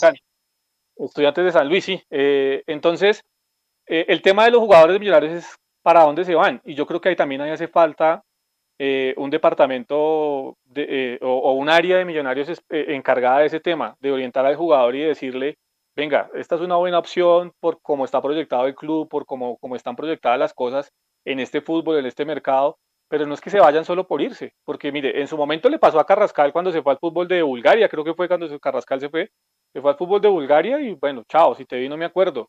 Eh, ¿Cómo se llamaba este, este lateral izquierdo, que de izquierdo o derecho que tenía Millonarios? Que se Machado, Edgar Machado, que se fue al, al, fútbol de Bélgica.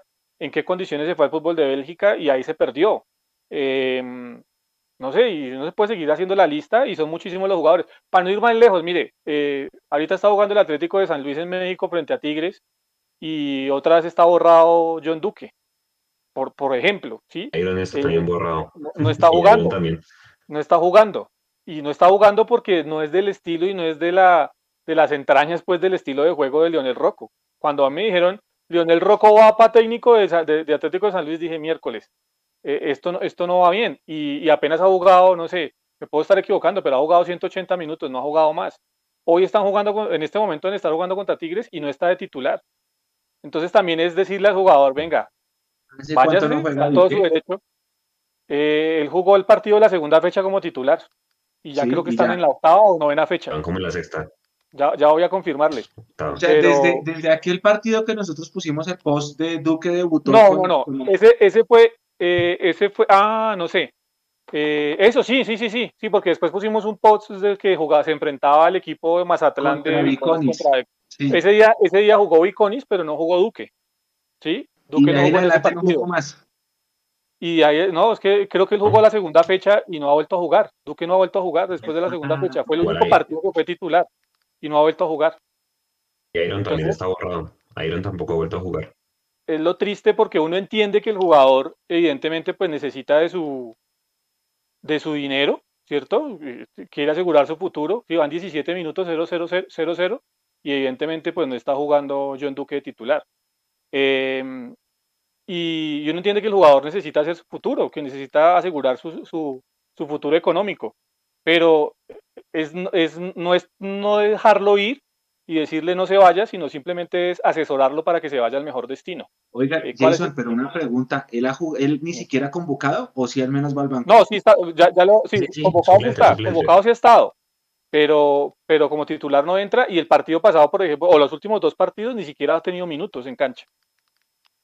Entonces, uno dice, y es Duque que era el jugador de presentar de nosotros, de Millonarios, ¿sí? Y no está teniendo en un equipo como Atlético de San Luis, que no es un equipo de los grandes de México. ¿Mm?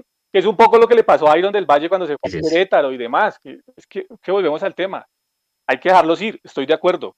Es su futuro económico, es su vida personal, tienen el derecho a decidir. Pero ¿a dónde y cómo se van? ¿Mm? No, pero tengo una, tengo una duda adicional. ¿Será que, ¿Será que hay un tema de idiosincrasia de nuestro jugador? De nuestro jugador, o sea, no el jugador colombiano, sino el que sale de Millos y por eso no, afuera no lo logramos. Yo creo que es colombiano y creo que le pongo el mejor ejemplo. Ah, eh, ¿Cuál fue el que llegó a la América, Jason? Eh, eh, tocayo suyo, Lucumí. volvió a España. Solamente puede jugar en el fútbol colombiano entonces. Pero no pudo en Rosario Central. y hay ejemplos, hay miles, o sea, un montón. no sé si ese es más el tema colombiano, es que son muy poquitos, ¿sí? Es desafortunado el tema. Yo, hago énfasis en lo de John Duque porque, pues primero era el capitán de Millonarios, segundo era el jugador, pues insignia del plantel, y uno lo ve en Atlético de San Luis, que es que a quién le ha ganado Atlético de San Luis. No es por ser agrandado, pero a quién le ha ganado Atlético de San Luis. ¿sabe, ¿Sabe dónde supe yo de Atlético de San Luis? Hay, un documental de Maradona, de cuando Maradona va a ser técnico de Sinaloa. Sí, que pierde las dos finales contra el Atlético de San Luis.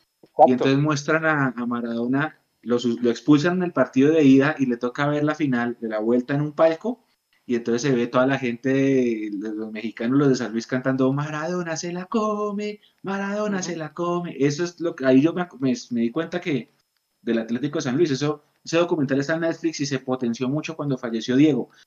Para que lo vean, es bueno, es bueno. Eh, nos muestran como la intimidad de Dorados de Sinaloa con él al mando y a mí me gustó. Sí, ahora, eh, mire. Si Pitirri Salazar aprendió algo, no sé, no lo tengan ustedes en el radar, pero ¿quién es este jugador de apellido Bertarame? Germán Berterame. Dice, futbolista argentino, juega, eh, bueno, no sé. Y, y, supuestamente con este jugador es que ha perdido el puesto, por lo que veo aquí, eh, John Duque. Duque. Eh, pero es un delantero, según esto, ¿no? Pero, exacto, pero es que aquí en la planilla que estoy viendo del partido de hoy lo ponen como volante de marca y no estoy viendo el partido para decir si es que Rocco lo, lo improvisó ahí. No, no, no creo que el nivel de locura de, de Rocco llegue hasta ahí. Wilker igual, Wilker era para haberlo vendido. Yo lo hubiera vendido después de la Libertadores 2018, de una. Y también nos dormimos. Y ve dónde está ahorita. Un partido, ¿no? Ha jugado. Un partido de, copa. De copa. Entonces yo creo que ese también es, digamos, es una, una falencia que tiene el club y una deuda que tiene el club con los jugadores, porque es que no es solo ponerlos a debutar, no es solo venderlos, eh, porque vamos a otros casos de la cantera, bueno, o, que, sí, que son los allegados a millonarios. Eh, Cristian eh, Murcia, Nicolás Murcia. ¿Mm? el mismo Cristian Huérfano terminó jugando en Bogotá y al final ni siquiera jugó en Bogotá. ¿Por qué? Porque no sé si es que no hay un acompañamiento a los jugadores realmente decirle su camino es este, vaya por aquí eh, y no más. Yo entiendo que, por ejemplo, y esto lo supe yo de primera mano, eh, con Santiago Mosquera también se presentaron problemas en el tema de la conducta del jugador en algún momento. No porque haya sido eh, indisciplinado en el, en el, plantel, ni porque haya faltado las concentraciones ni más, pero sí su forma de ser, dicen los que estaban compartiendo plantel con él, en algún momento sí, sí tuvo algunos cambios. Y en eso, sí tengo que decirlo, Enrique Camacho fue muy enfático, lo acompañó hasta donde el jugador dejó, y cuando el jugador cuando el jugador dijo no quiero estar, Camacho dijo, bueno, listo, no quiere estar, no se dejó acompañar, bien pueda váyase. Nos va a entrar una plata importante, pues bien pueda váyase. Pero a veces es el jugador, pero la mayoría de veces es la falta de acompañamiento de los equipos a los jugadores. Yo creo que ese tema, hay, algún director deportivo tiene que tener una buena mano y bueno, es lo que uno esperaría del señor Pitirri Salazar, ¿no? Que, que, que, haga ese acompañamiento y tenga toda esa cantidad de contactos para saber a dónde venderlos. Yo tengo la esperanza de que pues, que le vaya a dejar algo al club. Me encontré, ahora que lo menciona, me encontré una entrevista que le hicieron a Pitirri, acuérdese cuando recién empezó pandemia. ¿Se acuerda, Juanse, que nosotros hablábamos de, de, que el modelo que quería adaptar él era hacer que Millos fuera lo que hacía Tolima cuando estaban allá, ¿no? Cuando estaba Gamero y, y, estaba, y estaba él. Que usted sabe que el Tolima primero, siempre parte alta de la tabla, siempre peleó, fue campeón y vendía bien, pues porque el senador para eso sí es ¿sí? Y que entonces le hacen una entrevista al hombre y el hombre dice, sí, nosotros queremos implementar acá el mismo modelo que, que, tuvimos en el Tolima. Eso fue antes de la desbandada de canteranos al equipo profesional, porque en esa época ni los volteaban a mirar. ¿Será que entonces cambió el modelo ahora? O sea, ya no queremos ser como el Tolima de, de él y de Gamero.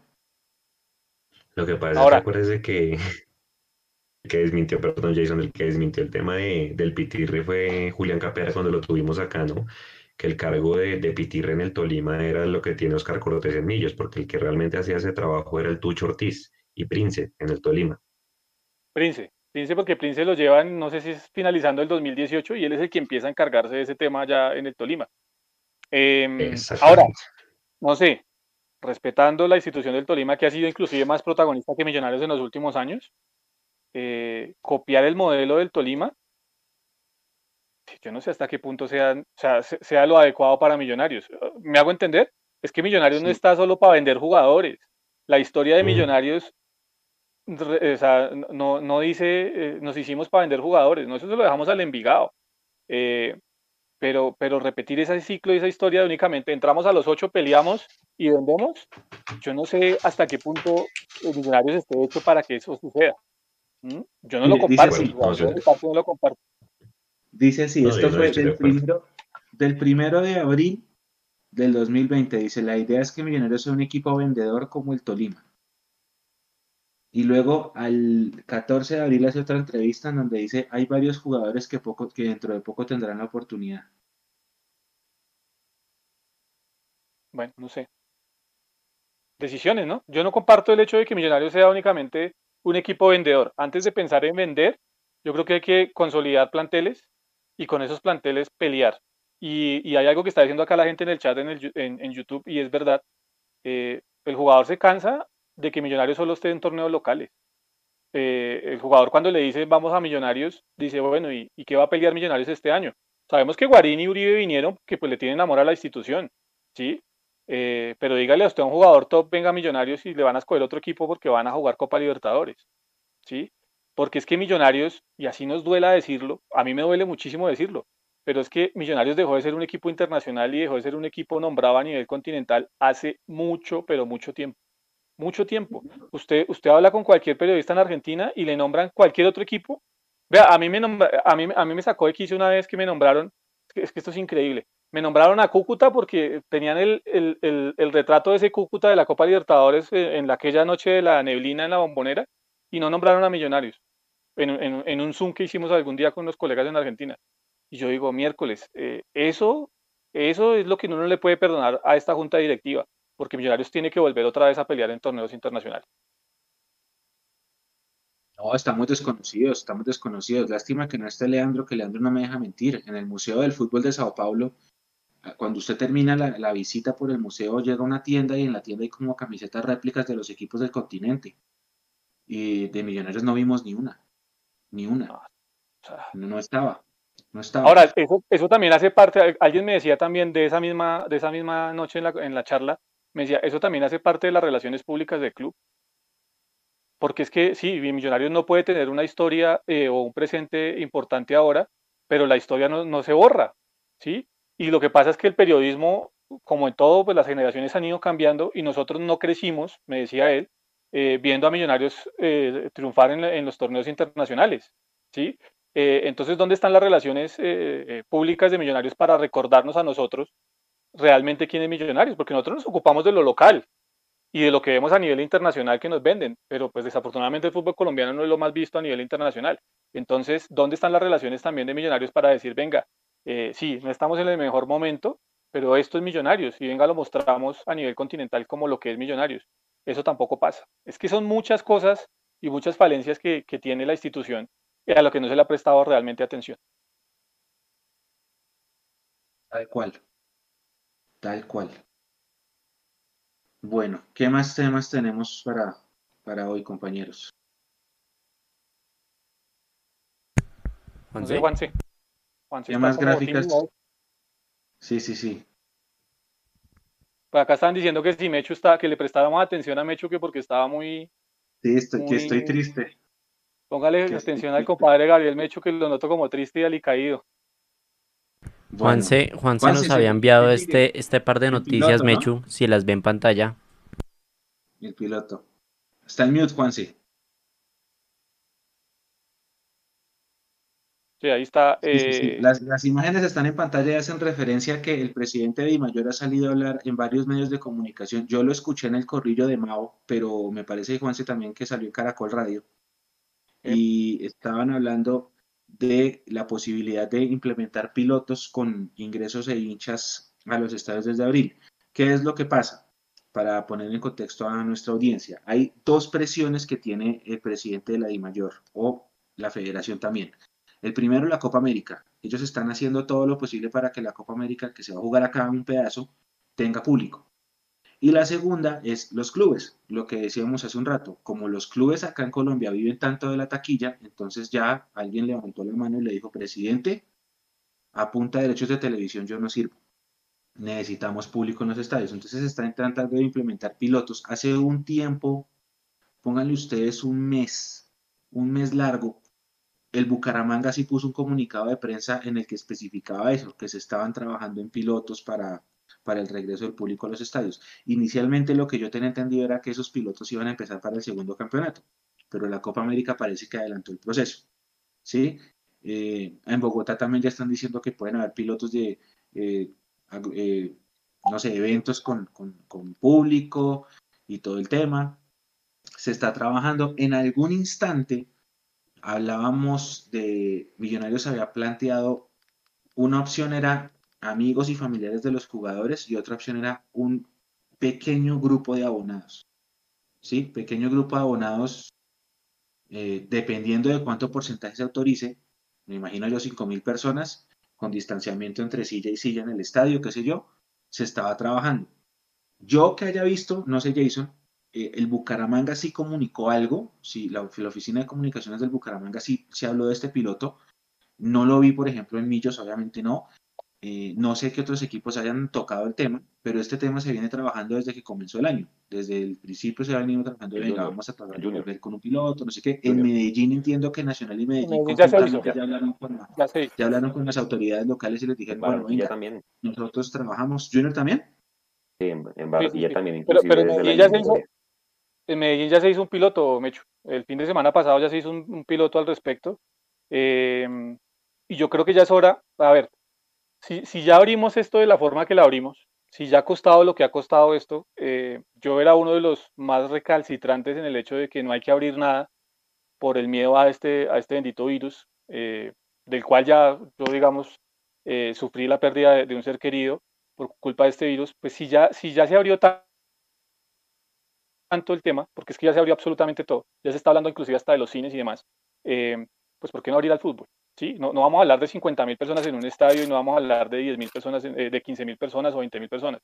Yo creo que comenzando 3 mil, 4 mil, 5 mil personas en un estadio, eh, llevando unos buenos anillos de seguridad, cumpliendo los protocolos y que los clubes se comprometan no solo a decir, es que esto es responsabilidad mía solo dentro del estadio, porque es que ese es el tema, que los clubes se lavan la mano, las manos diciendo, es que la responsabilidad mía solo va dentro del estadio. No, la responsabilidad del club en una situación como esta o de los clubes del fútbol colombiano en una situación como esta tiene que ir de la mano de la pedagogía hacia el hincha. Es acercarse al hincha y explicarle realmente cuál es la situación que se está viviendo y cómo tiene que asistir al estadio. Para eso están las redes sociales, para eso están los jugadores, para eso están hoy miles de plataformas por las cuales lo pueden hacer, para que no se van a empezar a lavar las manos a decir únicamente la responsabilidad mía es solo en el estadio, porque eso es lo que realmente molesta del tema. Eh, yo sí creo que ya es hora de que, de que se empiecen a hacer esos pilotos y de que eh, finalizando este, este campeonato, ¿por qué no? Ya haya la posibilidad de que haya público en los estadios y de que empiece a mermar un poco esa, esa situación que están viviendo los clubes. Porque es que, mire, hasta los clubes aficionados, a Dios gracias, eh, ya están pudiendo ir a entrenar, ya están pudiendo recibir sus matrículas y sus pensiones de los jugadores que tienen inscritos en cada uno de ellos. y entonces el fútbol profesional sigue castigado. Entonces yo creo que ahí ya hay que abrir el campo a, que la cosa eh, cambie y que los hinchas puedan volver a los estadios. La va en abril, ya fijo, me lo dijeron en, la Premier.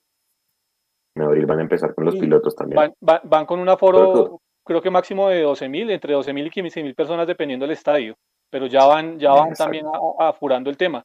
Con toda esta situación, con todo y que tiene la situación de, pues, de la nueva cepa del virus y demás, y de que no están dejando entrar vuelos de un lado, y del otro, digamos que van adelantando el tema del, plan piloto y para abril, como lo dice Juanse, ya van a tener eh, eh, espectadores en los estadios. Por eso, mirando, si uno compara esa situación, que obviamente es diferente, Pero si uno compara esas dos cosas, si Inglaterra en medio de la pandemia y de toda esta situación que está teniendo, está pudiendo llevar a cabo el plan piloto, pues ¿por qué no lo podemos hacer acá? Si acá la situación está mucho más llevable eh, en cuanto a lo que está sucediendo en Inglaterra. Pues sí, van a decir es que esto es Cundinamarca y no Dinamarca. Seguramente ese va a ser el argumento, pero yo creo que podemos hacerlo. Yo creo que podemos hacerlo. Yo, yo, prefiero, yo ahí sí tengo mi, sí, yo sabía. con el tema. Porque yo sí prefiero, yo sí prefiero prima la, la vida y ah, le tengo mucho miedo a nuestra falta de cultura para comportarnos y creo que no, no sé si sea buena idea. En, en Estados Unidos eh, se dependía de los, de los estados, ¿no? Cada estado ponía sus reglas. En el estado de New Jersey, que es donde juega eh, los Giants, que es el equipo que yo sigo fútbol americano, el año pasado todo el año fue sin público y este año ya hace una semana, creo, autorizaron lo mismo que, que decía Juanse. Solamente puedes eh, entrar, creo que el 15% del aforo del estadio es un estadio de 80 mil, así que van a entrar como 12, 15 mil personas permitido por ahora. Ahí juegan dos equipos de fútbol americano y uno de fútbol eh, como aficionado. Eh, pero es que también el, el, componente cultural influye mucho. Y, lo que pasa.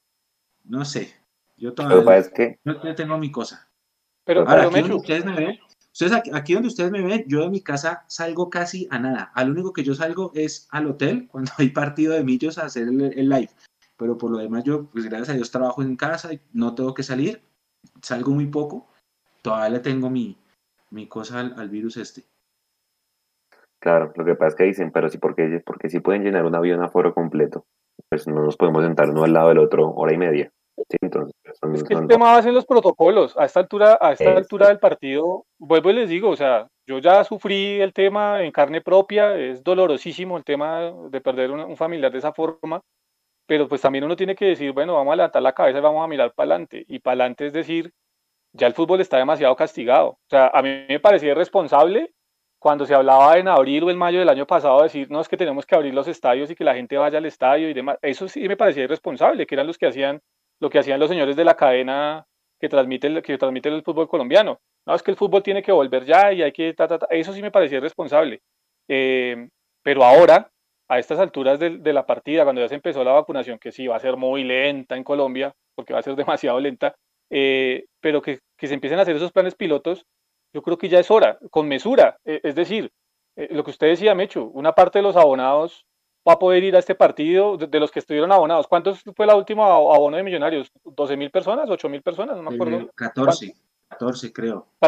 14, bueno, pongámosle que fueran 14 mil personas los que se abonaron. Listo, Millonarios va a jugar seis partidos de local, pues vamos a vivir esos 14 mil abonados que, que estuvieron abonados eh, eh, en, en, el último tiempo, los vamos a vivir para que vayan en esos seis partidos. ¿Cómo? Por un sorteo, no sé, alguna cosa así, y empiezan a ir, porque es que la gente ya también eh, necesita, necesita eso también. El fútbol necesita de la gente, la gente necesita del fútbol y los clubes necesitan ese dinero ya, porque es que aquí es donde se ve lo paupérrimo. Si algo ha dejado positivo la pandemia, bueno, no estamos descubriendo nada, pero si algo ha dejado positivo es lo paupérrimo del sistema del fútbol colombiano. Uno, en cuanto a lo competitivo.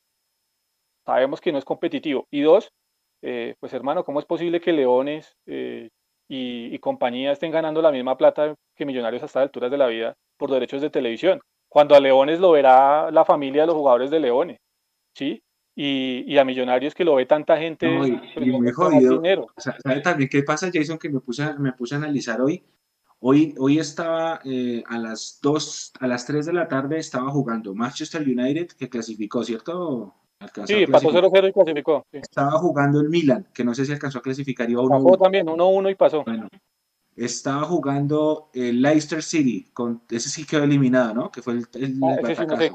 ese sí, no sé. Quedó eliminado. Estaba jugando, eh, me, me, me, falta un español, creo. Habían cuatro partidos y estaba jugando el Once Caldas. Hermano, ¿quién va a ver al Once Caldas si la parrilla internacional le ofrece cuatro partidos de un torneo? el, América ayer, el América ayer también. América, América Envigado ayer y al mismo tiempo Real Madrid Atalanta, por Dios. O sea, ¿quién, quién, o sea, yo me acuerdo que una vez nos pusieron a nosotros un Junior Millonarios a las 3 de la tarde un domingo, al mismo tiempo de un Real Madrid-Barcelona. El Metropolitano estaba vacío. Todos los costeños estaban tomando cerveza viendo el partido en las tiendas aledañas y no entraron. Sí, claro. No, no, así, es, así es muy jodido. Nico, la tabla. Creo que ya estamos por fuera, como lo predijo Jason. A esta hora ¿Ya estamos por fuera. y No, estamos no por lo fuera. predije. Es que era, Bueno, es que era, era lógico, era lógico. ¿no? Mentiras, Sí, era lógico. obvio, por los resultados. Acérquela un poquito sí, sí. Nico, para ver, para ver los números. Muéstreme a ver. Estamos, Ay, ay, ay. estamos ¿Ya novenos. ¿Estamos novenos? Ah, caray. Novenos. Estamos Fue antes de lo que yo pensaba. Fue antes de lo que yo pensaba. Yo pensaba que eso iba a pasar el fin de semana, no, no hoy. A mí, a mí me da la impresión de que ese Bucaramanga se va a terminar metiendo. No sé. No, no, no. O sea, o Al Bucaramanga, téngale ¿Será que cuidado no? que con escoba No. nueva, téngale cuidado. Ese equipo, pues. ese equipo no tiene mala nómina y tiene buen técnico. Yo, yo lo No. discutí con mi hermano. Bueno. Luis Fernando Ah, Suárez es buen técnico. No, es buen técnico, Se pero mete una- no, Ah. no, no, no. se mete uno de los dos, se mete uno de los dos Jaguares o Bucaramanga y seguramente se, se termina metiendo la América. Aunque la América está jugando flojito, flojito, yo creo. Mm, Y con esa nómina yo no sé si le alcance para hacer algo en Libertadores. Decirle que al, ya, con decirle que al único que medio le tengo fe, y aquí me van a caer todos encima por Colombia, por cómo está jugando, creo que Santa Fe de pronto va a tratar de hacer algo, pero Junior con todo y la recontranómina que tiene, Santa no le va a ir bien. en la Libertadores. Es Ahora, que ese- tiene que ir a fase Ese previa, ¿no? técnico, ese técnico sí es interesante, Juan. Ese Harold Rivera resultó ser interesante como técnico. Vea que se echó, Claro, al porque- carga, se echó, se echó al lomo la carga de subir a la, al Unión, lo ascendió. Eh, ahí lo tuvo, Patriotas. digamos, vino, a- vino a Patriotas, todo el tema, y ahora está con Santa Fe, lo puso a pelear final el año pasado. Y yo no sé qué hace, pero pues, a ver, Sherman Cárdenas, uno que se va a imaginar que Sherman Cárdenas a estas alturas de la vida, por como venía en los últimos dos años rindiendo, iba a ser la figura, una de las figuras del torneo y lo está haciendo. Y, y aquí otro fue que cogió, espéreme, ya me acuerdo, cogió a otro esos que, que le llegó que ni fu ni fa en otro lado y ahí lo tiene rindiendo. Entonces, y aparte de eso, acuérdense el escándalo que hubo porque se iba a Zambuesa de Santa Fe y Lote. Zambuesa Elote, elote. ni, ni, se, ni se escucha de Zambuesa por parte de los chats de Santa Fe porque lo, lo ha manejado bien. Ese técnico sí me parece muy interesante, la verdad. Muy interesante. Sí, no, y, y fíjese que con poquito de nómina ahí están jugando bien. Sí, eh, eh, eh, con nuestro clásico con ellos va a estar bueno ese, ese partido. Pues el Tolima iba con, con don, don- Hernán Torres, siempre lo ha tenido ahí. Yo creo que la deuda grande del Tolima es la- los torneos internacionales, pero eso seguramente se van a meter. Esos tres que están ahí, yo creo que van a meter. eh, y bueno, No, es que- es- Pero ustedes bueno, yo decían, creo que entre los ocho, o sea, lo que usted decía ahorita, de esos 10 o esos primeros 11 en la tabla, eh, van a estar los clasificados. De ahí para abajo yo ya no les veo, la verdad, mucha cosa y mucha, mucha, mucha posibilidad de ingresar. Primero por el juego que muestran. Uy, Hoy, hoy, hoy me mamé, me mamé ese, ese Tolima eh, Alianza Petrolera, Alianza. cin- cinco goles del Tolima, pero es que lo de Alianza Petrolera es impresentable, hermano. O sea, me extraña de Wilson Gutiérrez, por ejemplo. Un técnico como Wilson Gutiérrez, eso, eso es impresentable. Y, y ayer, me, ayer, antier también me mamé uno que, un 0-0, no me acuerdo de quién fue, un bodrio completo que yo digo, de ahí para abajo no hay nada que hacer. O sea, los que están ahí, oiga, realmente son Mechu, los que van a disputar. oiga, yo creo que no se sabe cuál de los dos juega más feo, si Chico o, o, o Pereira, ¿no? O sea, que yo creo que ese tipo de equipos le sobran a la primera división, deberían ser 18. Y eso, ser ahí son 16. muchos. Ustedes van a- 14. La primera división debería tener Yo 14. digo equipos. 16. 16. Sí, Oiga, pero la gráfica tiene algo interesante y es que mostraba cuáles equipos tienen eh, partidos En pendientes, ¿no? En la, en la columna de partidos jugados. Millos tiene dos, tiene siete, le Entonces, faltan por ejemplo, ustedes ven ahí arriba con- el Cali y abajo Tolima dice 17 y luego 7 menos 2, debe 2. O sea, Tolima dos. podría Tolima barre el bien. al, al- al Cali. Santa Fe Tolima barre menos, bien. Nacional uno menos, nosotros dos menos, que si los ganamos en situaciones normales, vamos a quedar en la línea del Junior Tenemos que cuarto. ganarlos. Es obligación. Cuarto. Exacto, por lo menos el de el- sí, por lo menos el de Chico, el de Chico lo ganamos y no, y lo de 16, Jaguares. 16, perdón. Jaguares, Y a Jaguares. Alianza Petrolera, los tres, los tres, nueve, nueve. Es que ellos hacen nueve puntos y ya casi que queda listo, pues quedaría con 22. A ver, pues yo digo que no, pues no es que estemos clasificados, pero casi que con el 70% de los puntos listos, ¿no? Vea, Nico ahí está mostrando el calendario. Si quiere, póngase la siguiente. Después de, después de recibir a, a- a- después de ir a Barranca, toca, con Nacional, ¿no? Y Primero toca con. Patriotas y después con Nacional. En ese orden de ideas, muchachos. Oiga, y en Nacional este- llorando por arbitrajes, ¿no? La madre, eh, eh, ayer me, me quedé, Sí, sí, sí. Juanse me dijo que escuchara al presidente y me quedé ya enganchado con ESPN Radio y empiezan estos a pelear porque Nacional, que porque Nacional le están pitando mal. No, que es ese colmo, hermano. No, ahí apagué de una, o sea, no, no pude más. Y, y, con esa nómina. con esa nómina. Todos sabemos que, es el equipo que más le ayudan en el, en el país y llorando por arbitrajes, nada. Nico, eh, ¿cuándo es contra Patriotas y contra Nacional? Acérquelo ahí, porfa, es que no veo qué fecha. O sea, ¿qué, qué, en qué época? ¿De marzo o abril? Marzo, es todo marzo. Es todo marzo. Entonces, ¿cuántos partidos nos... Entonces, Jason, comprometámonos y Mecho, y la gente que está conectada. Nos queda Chico, nos queda Jaguares, nos queda Alianza, Patriotas y Nacional. Cinco partidos. No. De esos 15 puntos, ¿cuántos tienen que ser millonarios en marzo? 13, mínimo. Estoy con Mechu, 13. 13. Aquí no vamos a venir a inventar. 13, y si usted me afana, y si usted me afana, deberíamos hacer los 15. Los 15. estoy dando un colchón, estoy dando un colchón. Exacto, pero, pero contra el equipo este jugamos acá de local. Entonces deberíamos hacer los, deberíamos hacer los 15 puntos, sin duda. Patriotas, perdóneme, pero, pero no juega nada. Lo que vi hoy de Alianza Petrolera, ah, no, o sea, Emerson se va a divertir ese día. Si juegan como jugaron hoy, se va a divertir. Y Jaguares ganó hoy, pero nada. O sea, lo único, lo único raro que puede pasar de ahí, o lo único que de pronto puede pegar, es el clima de Barranca. Lo único. Pero por lo demás. Pero con ese equipo como, vea, Mechu, es que si usted tiene la posibilidad de hacer ese partido, véaselo. O sea, se ríe usted. nos pueden ahogar a nosotros tres jugamos mejor. sí, sí, pero. Exacto, acuérdese, acuérdese, Jason, que ese mismo Alianza le hizo un partidazo al Cali ahorita la, la otra vez, ¿no? la, la fecha pasada sí, sí, no, yo sé. Pues y nos eliminó. Y nos eliminó.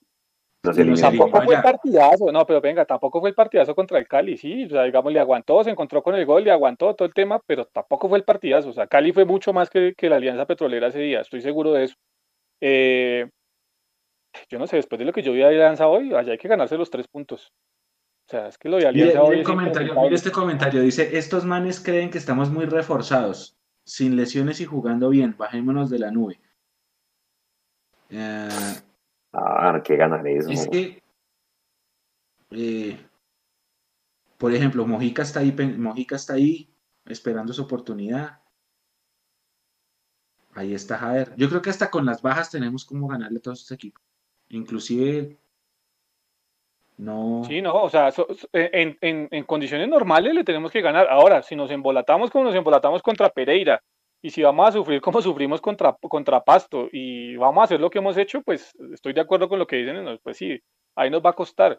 Pero en, en, o sea, sobre el papel, en condiciones normales, hombre, Millonarios le tiene que ganar a estos equipos porque es que lo que muestran.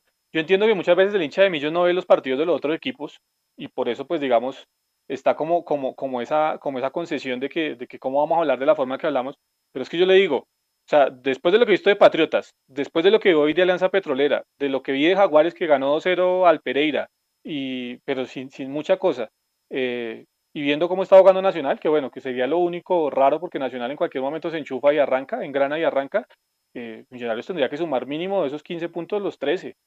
Y, y con lo de hoy nos vamos, ¿no? Con lo que hay hasta hoy nos vamos para el otro lado. Ya ahí para adelante, que era lo que hablábamos el día, eh, el día del tercer tiempo después del partido, para entrar nos va a alcanzar, para pelear el título no sé, pero, pero que para entrar sí nos va a alcanzar, pues va a alcanzar. Ahora, miren, miren los comentarios, ojo, ojo los comentarios. Nicolás Salgado, ojo que Millos levanta muertos, no vaya a ser que cuadremos caja de alianza. Dice Diego Chávez, mínimo gana alianza con gol de Luciano Espina. dice, dice Nicolás Andrade que no vio el partido de Alianza, que se vi, que no, dice, ¿saben que no? Yo vi el partido de Alianza Cali y Cali no jugó a nada y Alianza se paró duro. Javier Rodríguez nos pide calma que contra Pereira estábamos confiados, que es lo que dijo Jason ahorita. Jaime Chávez dice, nuestra delantera es Abadía y Jader, deberíamos hacer 15, pero estos pelados no meten goles, calma. Carlos Jiménez, Alianza se vuelve Bayern contra Millonarios. Preguntan por Edu, preguntan por Edu. Edu está eh, en una especie de licencia. Eh, ya va a volver, ya va a volver, ya va a volver. Eh, pero sí, él sigue siendo parte del equipo. Mapi no pudo estar hoy con nosotros, que también han preguntado, pero también sigue parte y ya pronto volverán. muchachos, es verdad, dice la mera verdad. Millos está jugando mal. Eso mismo dicen los rivales de Millos, que Millos no tiene nada. Jaguares tiene trabajo, dice él. Sí y no. Yo estoy empezando a, sentir, no sé si ustedes piensen igual, yo estoy empezando a sentir que es normal esto que voy a decir, que a medida que pasan los partidos, los rivales estudian más cómo jugamos nosotros y nos han tenido la medida ya más fácil, ¿sí? Y se han dado cuenta que eso es breve. Desconecta a, Emerson y listo. Sí. es donde tiene que meter la mano, meter la mano Gamero y hacerle las, las variaciones que necesita realmente eh, el, tema dentro del terreno de juego. O sea, no es que cambie el 4-4-2, porque cambiar el 4-4-2 de un momento a otro, es que, es que mucha gente dice que es 4-2-3-1, ¿no? Yo miro a Millonarios y yo lo veo 4-4-2 siempre, fijito, o sea, yo lo veo fijo, ¿sí? A, ese 4-4-2 de Millonarios. Lo que hay que hacer es meterle las variaciones. Bueno, lo vamos a hacer en rombo, bueno, hagámoslo en rombo. Eh, lo vamos a hacer con los extremos como se ha venido haciendo, listo, hagámoslo con los extremos, pero hagámoslo convencidos de que así es o vamos a jugar con interiores y vamos a dejar que los laterales pasen, pues bueno, hagámoslo por esa forma. Pero eso es lo que le ha faltado a Gamero, que es lo que a mí me impresiona del profe Gamero, porque eso lo hacía en el todo el tiempo. O sea, ah, bueno, no me está funcionando como lo planteé de arranque, listo, entonces hagámoslo de esta forma. ¿sí? Eh, ah, bueno, me, están, me están generando situación por este lado, bueno, le, le, tapono con esto. Y Gamero y Millonarios no se le ha visto eso en esta temporada, ¿sí? Eh, y es lo que preocupa, ¿sí? Pero en, condiciones normales, y yo sí me reitero en eso, en condiciones normales Millonarios le tiene que ganar a estos equipos que vienen por delante sí o sí, porque es que con lo poquito que está generando Millonarios, le debe alcanzar para ganarle a esos equipos. Si nos embolatamos ya es otro tema, pero, pero sobre el papel, con lo que tiene Millonarios, le tiene que alcanzar. Yo creo que hacemos 13. Bueno, vamos a ver cómo nos, cómo nos va. ya para ir cerrando. Juanse, eh, Juanse. ¿Cómo estábamos hace un año? Una cosita antes. Lo que pasa es que tenemos regalitos para la comunidad y no lo hemos anunciado en el programa. Por favor, entonces, para los que no están enterados, tenemos un giveaway. Está en nuestro Instagram. Los, los que quieran participar, en la descripción del video está el link directo. Si no, pueden ir al Instagram y buscar la imagen que está en pantalla. El premio 1 es un artículo de la tienda Kevas Store que ellos eh, venden artículos de Adidas. Entonces tienen las camisetas de millonarios, tienen las chaquetas, las sudaderas y muchos más productos Adidas. Entonces es un gran premio al que se lo gane. Y el premio número dos es una tienda de zapatos. Dígame, Mechu. Nico, permítame, permítame, yo voy a hacer una publicidad ahí. Imagínese que nosotros pusimos la, la, hicimos un convenio comercial con, con Kevas, ¿no? Sí. Y entonces alguien me escribió a mí, dos personas, obviamente cero nombres, tal me dijeron, Mecho, venga, eh, acabo de ver la pauta de, de Mundomillos con esta gente de, de Kevas, eh, ¿qué tal? Y les dije, pues háganle, háganle. No, que si son productos a días, sí son productos a días. Mechu. Y, bueno, hágale, hágale. Y entonces, y lo hicieron, ¿no? Y pasaron dos días y me escribieron, Mechu, hermano, gracias. Súper recomendado. En tiempo, en entrega, en todo. En, precios. Tienen los precios más baratos que en Adidas. Sí, es más barato. Esto, esto no es pago porque vas a Store. Y tiene las camisetas de Millonarios, las sudaderas más baratas, me consta, y la verdad muy recomendados. Y yo tengo unos guayos Adidas que ellos me, ayudaron a conseguir, muy bacanos y muy baratos salieron. Entonces, participen por el sorteo y de paso pregúnteles a ellos los artículos de Adidas que les, que les interesen. Así, me los contacté, en tiempo cumplieron, me llevaron, me dejaron el producto en la fecha establecida, eh, todo bien, la calidad perfecta, no sé qué, gracias, eso agradecidísimo, Mechu, gracias, qué gran, qué gran tienda, no sé qué, así que puedo recomendarla también por mi cuenta para, para que los contacten a ellos. Eh, nosotros vamos a poner historias para que también estén ahí eh, sincronizados y los contacten a, a qué vas. Y la otra, Nico, es la de zapatos, ¿no? La de zapatos, que son de los mismos, entonces ellos también muy cumplidos y tienen diseños muy bacanos. Listo. Mm, están preguntando los partidos que siguen. Los partidos que siguen. Entonces, después de Nacional, ya sigue, sigue Águilas, que Águilas pierde con todo el mundo allá en Río Negro. Increíble. Todo el mundo les está con nosotros. Y nosotros nunca hemos ganado allá. Oportunidad perfecta. Luego sigue Bucaramanga, luego sigue el América, luego sigue el Tolima, luego sigue Santa Fe y luego sigue el Cali. Los últimos cuatro partidos, eh, duros. Dios bendiga, Dios permita estar clasificados porque qué recta final nos toca. Dura. Así que, hay que ganar los puntos que vienen. Sí, sí, sí, no, tiene que aprovechar con los chicos. ponga la foto de cómo estábamos hace un año para que la gente vea. vea, así estábamos hace un año Mecho y Jason. A ver. En las nueve fechas, solo habíamos ganado un partido. Ah, Solo le ganamos al chico. Yo creo que eso es lo que más tranquilo tiene al profe, ¿sabe? Sí, pero hay una variable en común y es que solamente sacamos el arco en cero en un partido, como ahorita estamos haciéndolo. Lo que pasa es que en este semestre, año, estamos ganando más partidos y estamos haciendo más goles, que es al final lo que da los puntos. Entonces, al final, pues el tema del arco en cero hay que, hay que trabajarlo, pero pues con, con tal de que ganemos y hagamos un gol Pero, más que el Juanse, rival, ¿a- pues ¿a usted sí es de los que lo atormenta realmente ese tema del arco en cero en todos los partidos? O sea, no. o sea O está bien que tampoco irnos al ¿no? extremo, ¿no, Mechu? De, de que hacemos cinco goles y nos hacen cuatro. No, eso tampoco me gusta. No, tampoco. Pero que reciba uno un gol por partido, es que el otro también juega. O nosotros también nos equivocamos, qué sé yo. O sea, son las circunstancias del juego. Y, y para eso están los dos arcos, ¿no? No dice solo, solo está el arco donde Millonarios va a hacer goles. A mí, la verdad, el tema del cero no me preocupa tanto. Porque pues uno analiza ya el funcionamiento como tal del equipo y de la defensa y demás, y ahí es donde uno se, preocupa o no se preocupa. Mire que hoy estaba revisando, eh, Juanse y, y Mechu, el partido contra Equidad, esta mañana, mientras estaba en una charla ahí con Diego Latorre, entonces iba revisando también jugaditas del partido contra Equidad. Y todo se había podido evitar en el gol. Si Juanito Moreno, vea, vea las cosas que uno no ve en el momento del partido, de la transmisión, ¿no?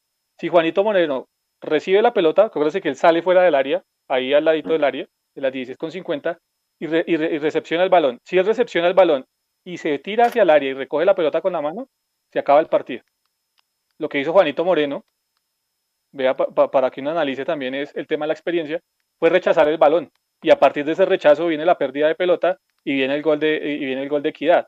O sea, entonces es cuando, cuando yo les digo, cuando uno revisa esos detalles es que queda intranquilo realmente lo que pueda pasar más allá del gol. Porque si Equidad nos gana en otras circunstancias, uno dice, bueno, nos ganaron jugando, jugando mejor y siendo superiores.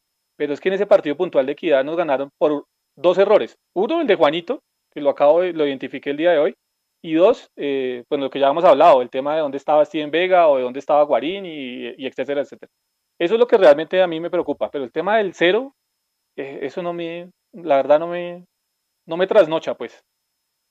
Acuerdo. Están Sí, preguntando por los tapabocas de Mondomillos, ya vienen, ya vienen, ya van a, ya van a poder tenerlos. No, y para ir listo, cerrando. Juanse. Para ir, para ir- para ir cerrando, de una vez, señores, de Mechu me- y Jason y la gente, para que sus últimos comentarios. Y a mi rueda de prensa, ¿qué le preguntarían a Gamero y al jugador que va a salir con él? De una, pregunta puntual. ¿qué Una, buena ver, pregunta, para que nos den ideas. una buena pregunta es eh, si de verdad Márquez estaba 100% listo para jugar en Barranquilla.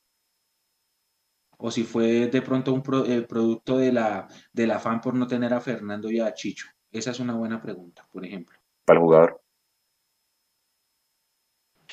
Para el jugador.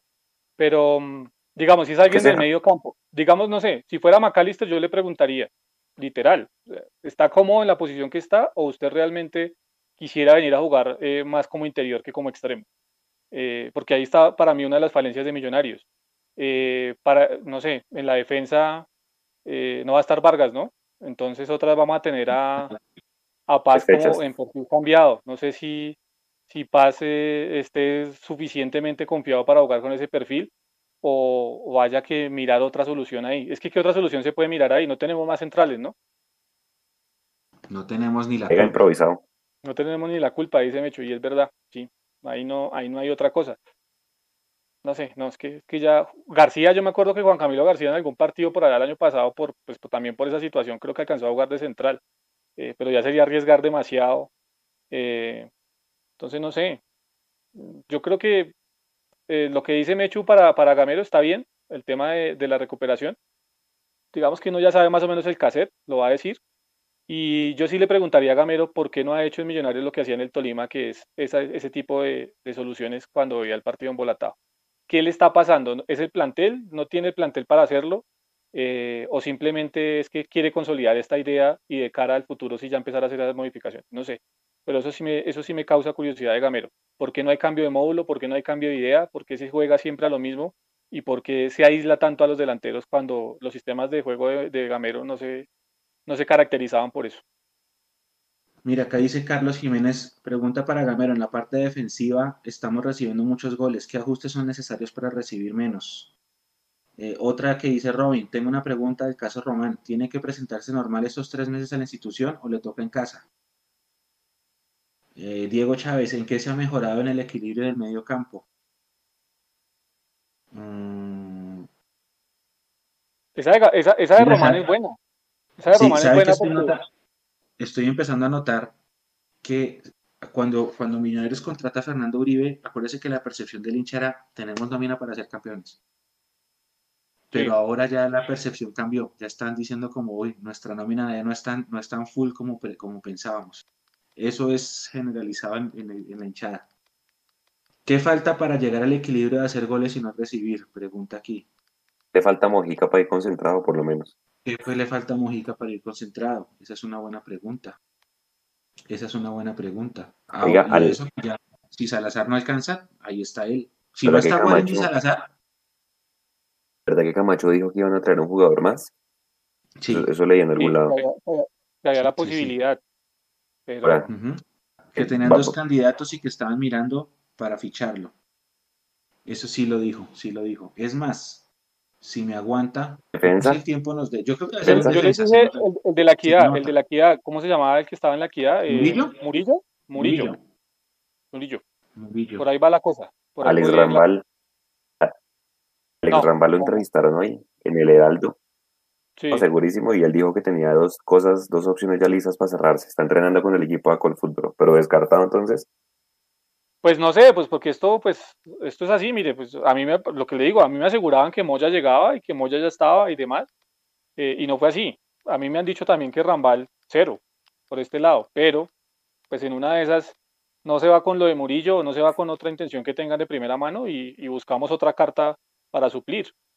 Y pues a mí la verdad... En, ¿Se les gustaría? sí, a mí sí no me gustaría que volviera Rambal, la verdad no. Para Rambal, cumplió. aguanto con lo que tengo aguanto con lo que tengo. La verdad, para Rambal, aguanto con lo sí, prefiero a Vega. No sé, me que piense sí, prefiero a Vega de central. No, yo sí, yo, no, yo a Vega no lo muevo donde está. Yo a Vega no lo muevo donde está, Juanse. No.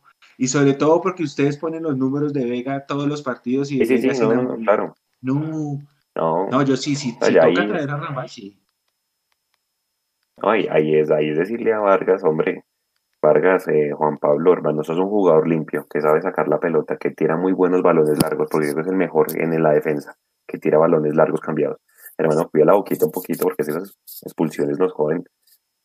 ese que hubiera sido, qué sé yo, Santa Fe y Nacional los rivales, pues obviamente. Junior ya vivimos que el tema, pues que, Breiner no es un, un central muy rápido. Es que, eh, bueno, sí, preocupa ese tema, de, y yo creo que la elección aprendida por parte de Vargas, pero a mí lo que me preocupa es el tema de las lesiones porque es que, o sea, y aquí vuelvo al tema del departamento médico. Ah, pero es que el departamento médico otra vez. Lo que pasa es que recuperar los jugadores con la complejidad que tiene el torneo de domingo, miércoles, domingo, o martes, viernes, martes y demás, bueno, ya jugamos todos los días en sí, eh, pues es complicado porque pues está la carga de los viajes, está la carga de la recuperación, la intensidad con la que se juega, las canchas no están en el mejor estado, que ese es otro detalle al que no le hemos prestado atención, pero son muy pocas las canchas. O sea, cuando vayamos a jugar allá con Patriotas, eh, vamos a ver que eso es una cancha de todo menos de fútbol profesional. Eso, eso es impresentable, la cancha de, Tunja está impresentable. Eh, la, de, la, de, Barranca hoy también tenía unas cosas eh, impresentables, unos, unos parches impresentables. Entonces ese es otro tema que tampoco hemos mirado, el tema de las canchas. Y eso se suma a otros factores. Y entonces a mí lo que me preocupa realmente es el tema de las lesiones. Más allá de cualquier otra cosa, es el tema de las lesiones. De acuerdo. yo, no, yo no lo tengo, Juanse, para cerrar. Eh, lo busqué, pero en el reglamento dice que hay que buscar la circular 001 del 5 de enero del 2021. Yo no la tengo. En esa circular dice cuándo cierra eh, las inscripciones de jugadores en, Colombia. Quería buscar la fecha para darla, pero no, me demora un poquito mientras encuentro. Debe ser como a mitad de marzo. Debe ser como a mitad de marzo. Bueno, prometemos buscarla. Por ahora. Toda la gente pendiente de la rueda de prensa mañana a las 11 de la mañana, seguramente por los canales de Mundo Millos estará, estará que estará rondando todas las novedades que haya, las estaremos publicando. Mañana vamos a publicar pues el tema de las pérdidas, pues porque es nuestra responsabilidad como medio partidario. Estaremos haciendo el derecho de, de, inspección, entonces yo creo que Jason y Mechu, que si alguno de nuestros miembros de equipo de Mundo Millos, que, sean, que es miembro, que es socio minoritario, seguramente el derecho de inspección sino alguno de los, de los miembros de la comunidad que nos acompañe en un live. Va a haber un live, de una vez se los decimos, que casi que el 90% va a ser dedicado a la, a la asamblea, porque obviamente es nuestra, nuestra responsabilidad. Entonces después seguramente, o yo creo que un antes y un después de lo que se diga o lo que se prepare para la asamblea y que se encuentre en el derecho de inspección y lo que salga en la asamblea después del 23 de marzo. Entonces, pues invitadísimos. Yo sé que esa parte no es tan bonita.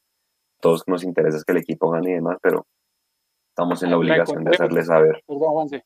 La encontré viernes 5 de marzo. Cierra el tema de los, de los fichajes. Entre ocho días. 5 de marzo. o sea, de, de, hoy noche, de viernes en 8. De hoy en 8. De hoy, que la, mañana sí. la otra semana hay novedad. Sí, sí, sí, sí. Fecha límite que puso Di Mayor, sí. 5 de mayo. 5 de marzo, perdón. Viernes 5 de marzo. Listo, perfecto. Entonces, bueno, ahí estaremos pendientes de cualquier. Seguramente ya los periodistas empezarán a botar todo el humo a partir de la siguiente semana. Eso es así, los, como usted decía, los empresarios ponen a sonar los nombres por medio de los periodistas. Entonces, ahí estaremos haciéndole todo el seguimiento y el rigor posible. Juan, si es posible que en la rueda de prensa de mañana también hable el presidente, ¿no? Porque si es la presentación de una ley comercial con Allianz, como se ha filtrado ya en varios medios, puede ser que sea el presidente, la rueda de prensa sea del presidente y de alguien de Allianz hablando del nuevo convenio. Mucho, esperen a mañana a las 11 y, y, ahí miraremos todos los detalles. No se lo, no se lo pierdan y vamos a estar conectados. De acuerdo. Bueno, muchachos, muchas gracias a toda la gente que estuvo con nosotros hasta las 11 y cuarto casi de la noche. Un abrazo para todos ustedes, seguimos en contacto, quédense en casa, cuídense mucho y nos escuchamos el, bueno, mañana en la rueda de prensa si alguno de nosotros nos acompaña, o si no el lunes en la previa, tercer tiempo y en la transmisión del partido con, con Jaguares, recuerden a las 8 de la noche, el camping. El de Chico Mechu es el jueves. El jueves, lunes y jueves y martes son los próximos. O sea, la otra semana no tenemos live, pero tenemos doble tercer tiempo seguro, para que se conecten ahí. Listo, un abrazo, cuídense mucho, gracias. Chao, chao. Chao, chao.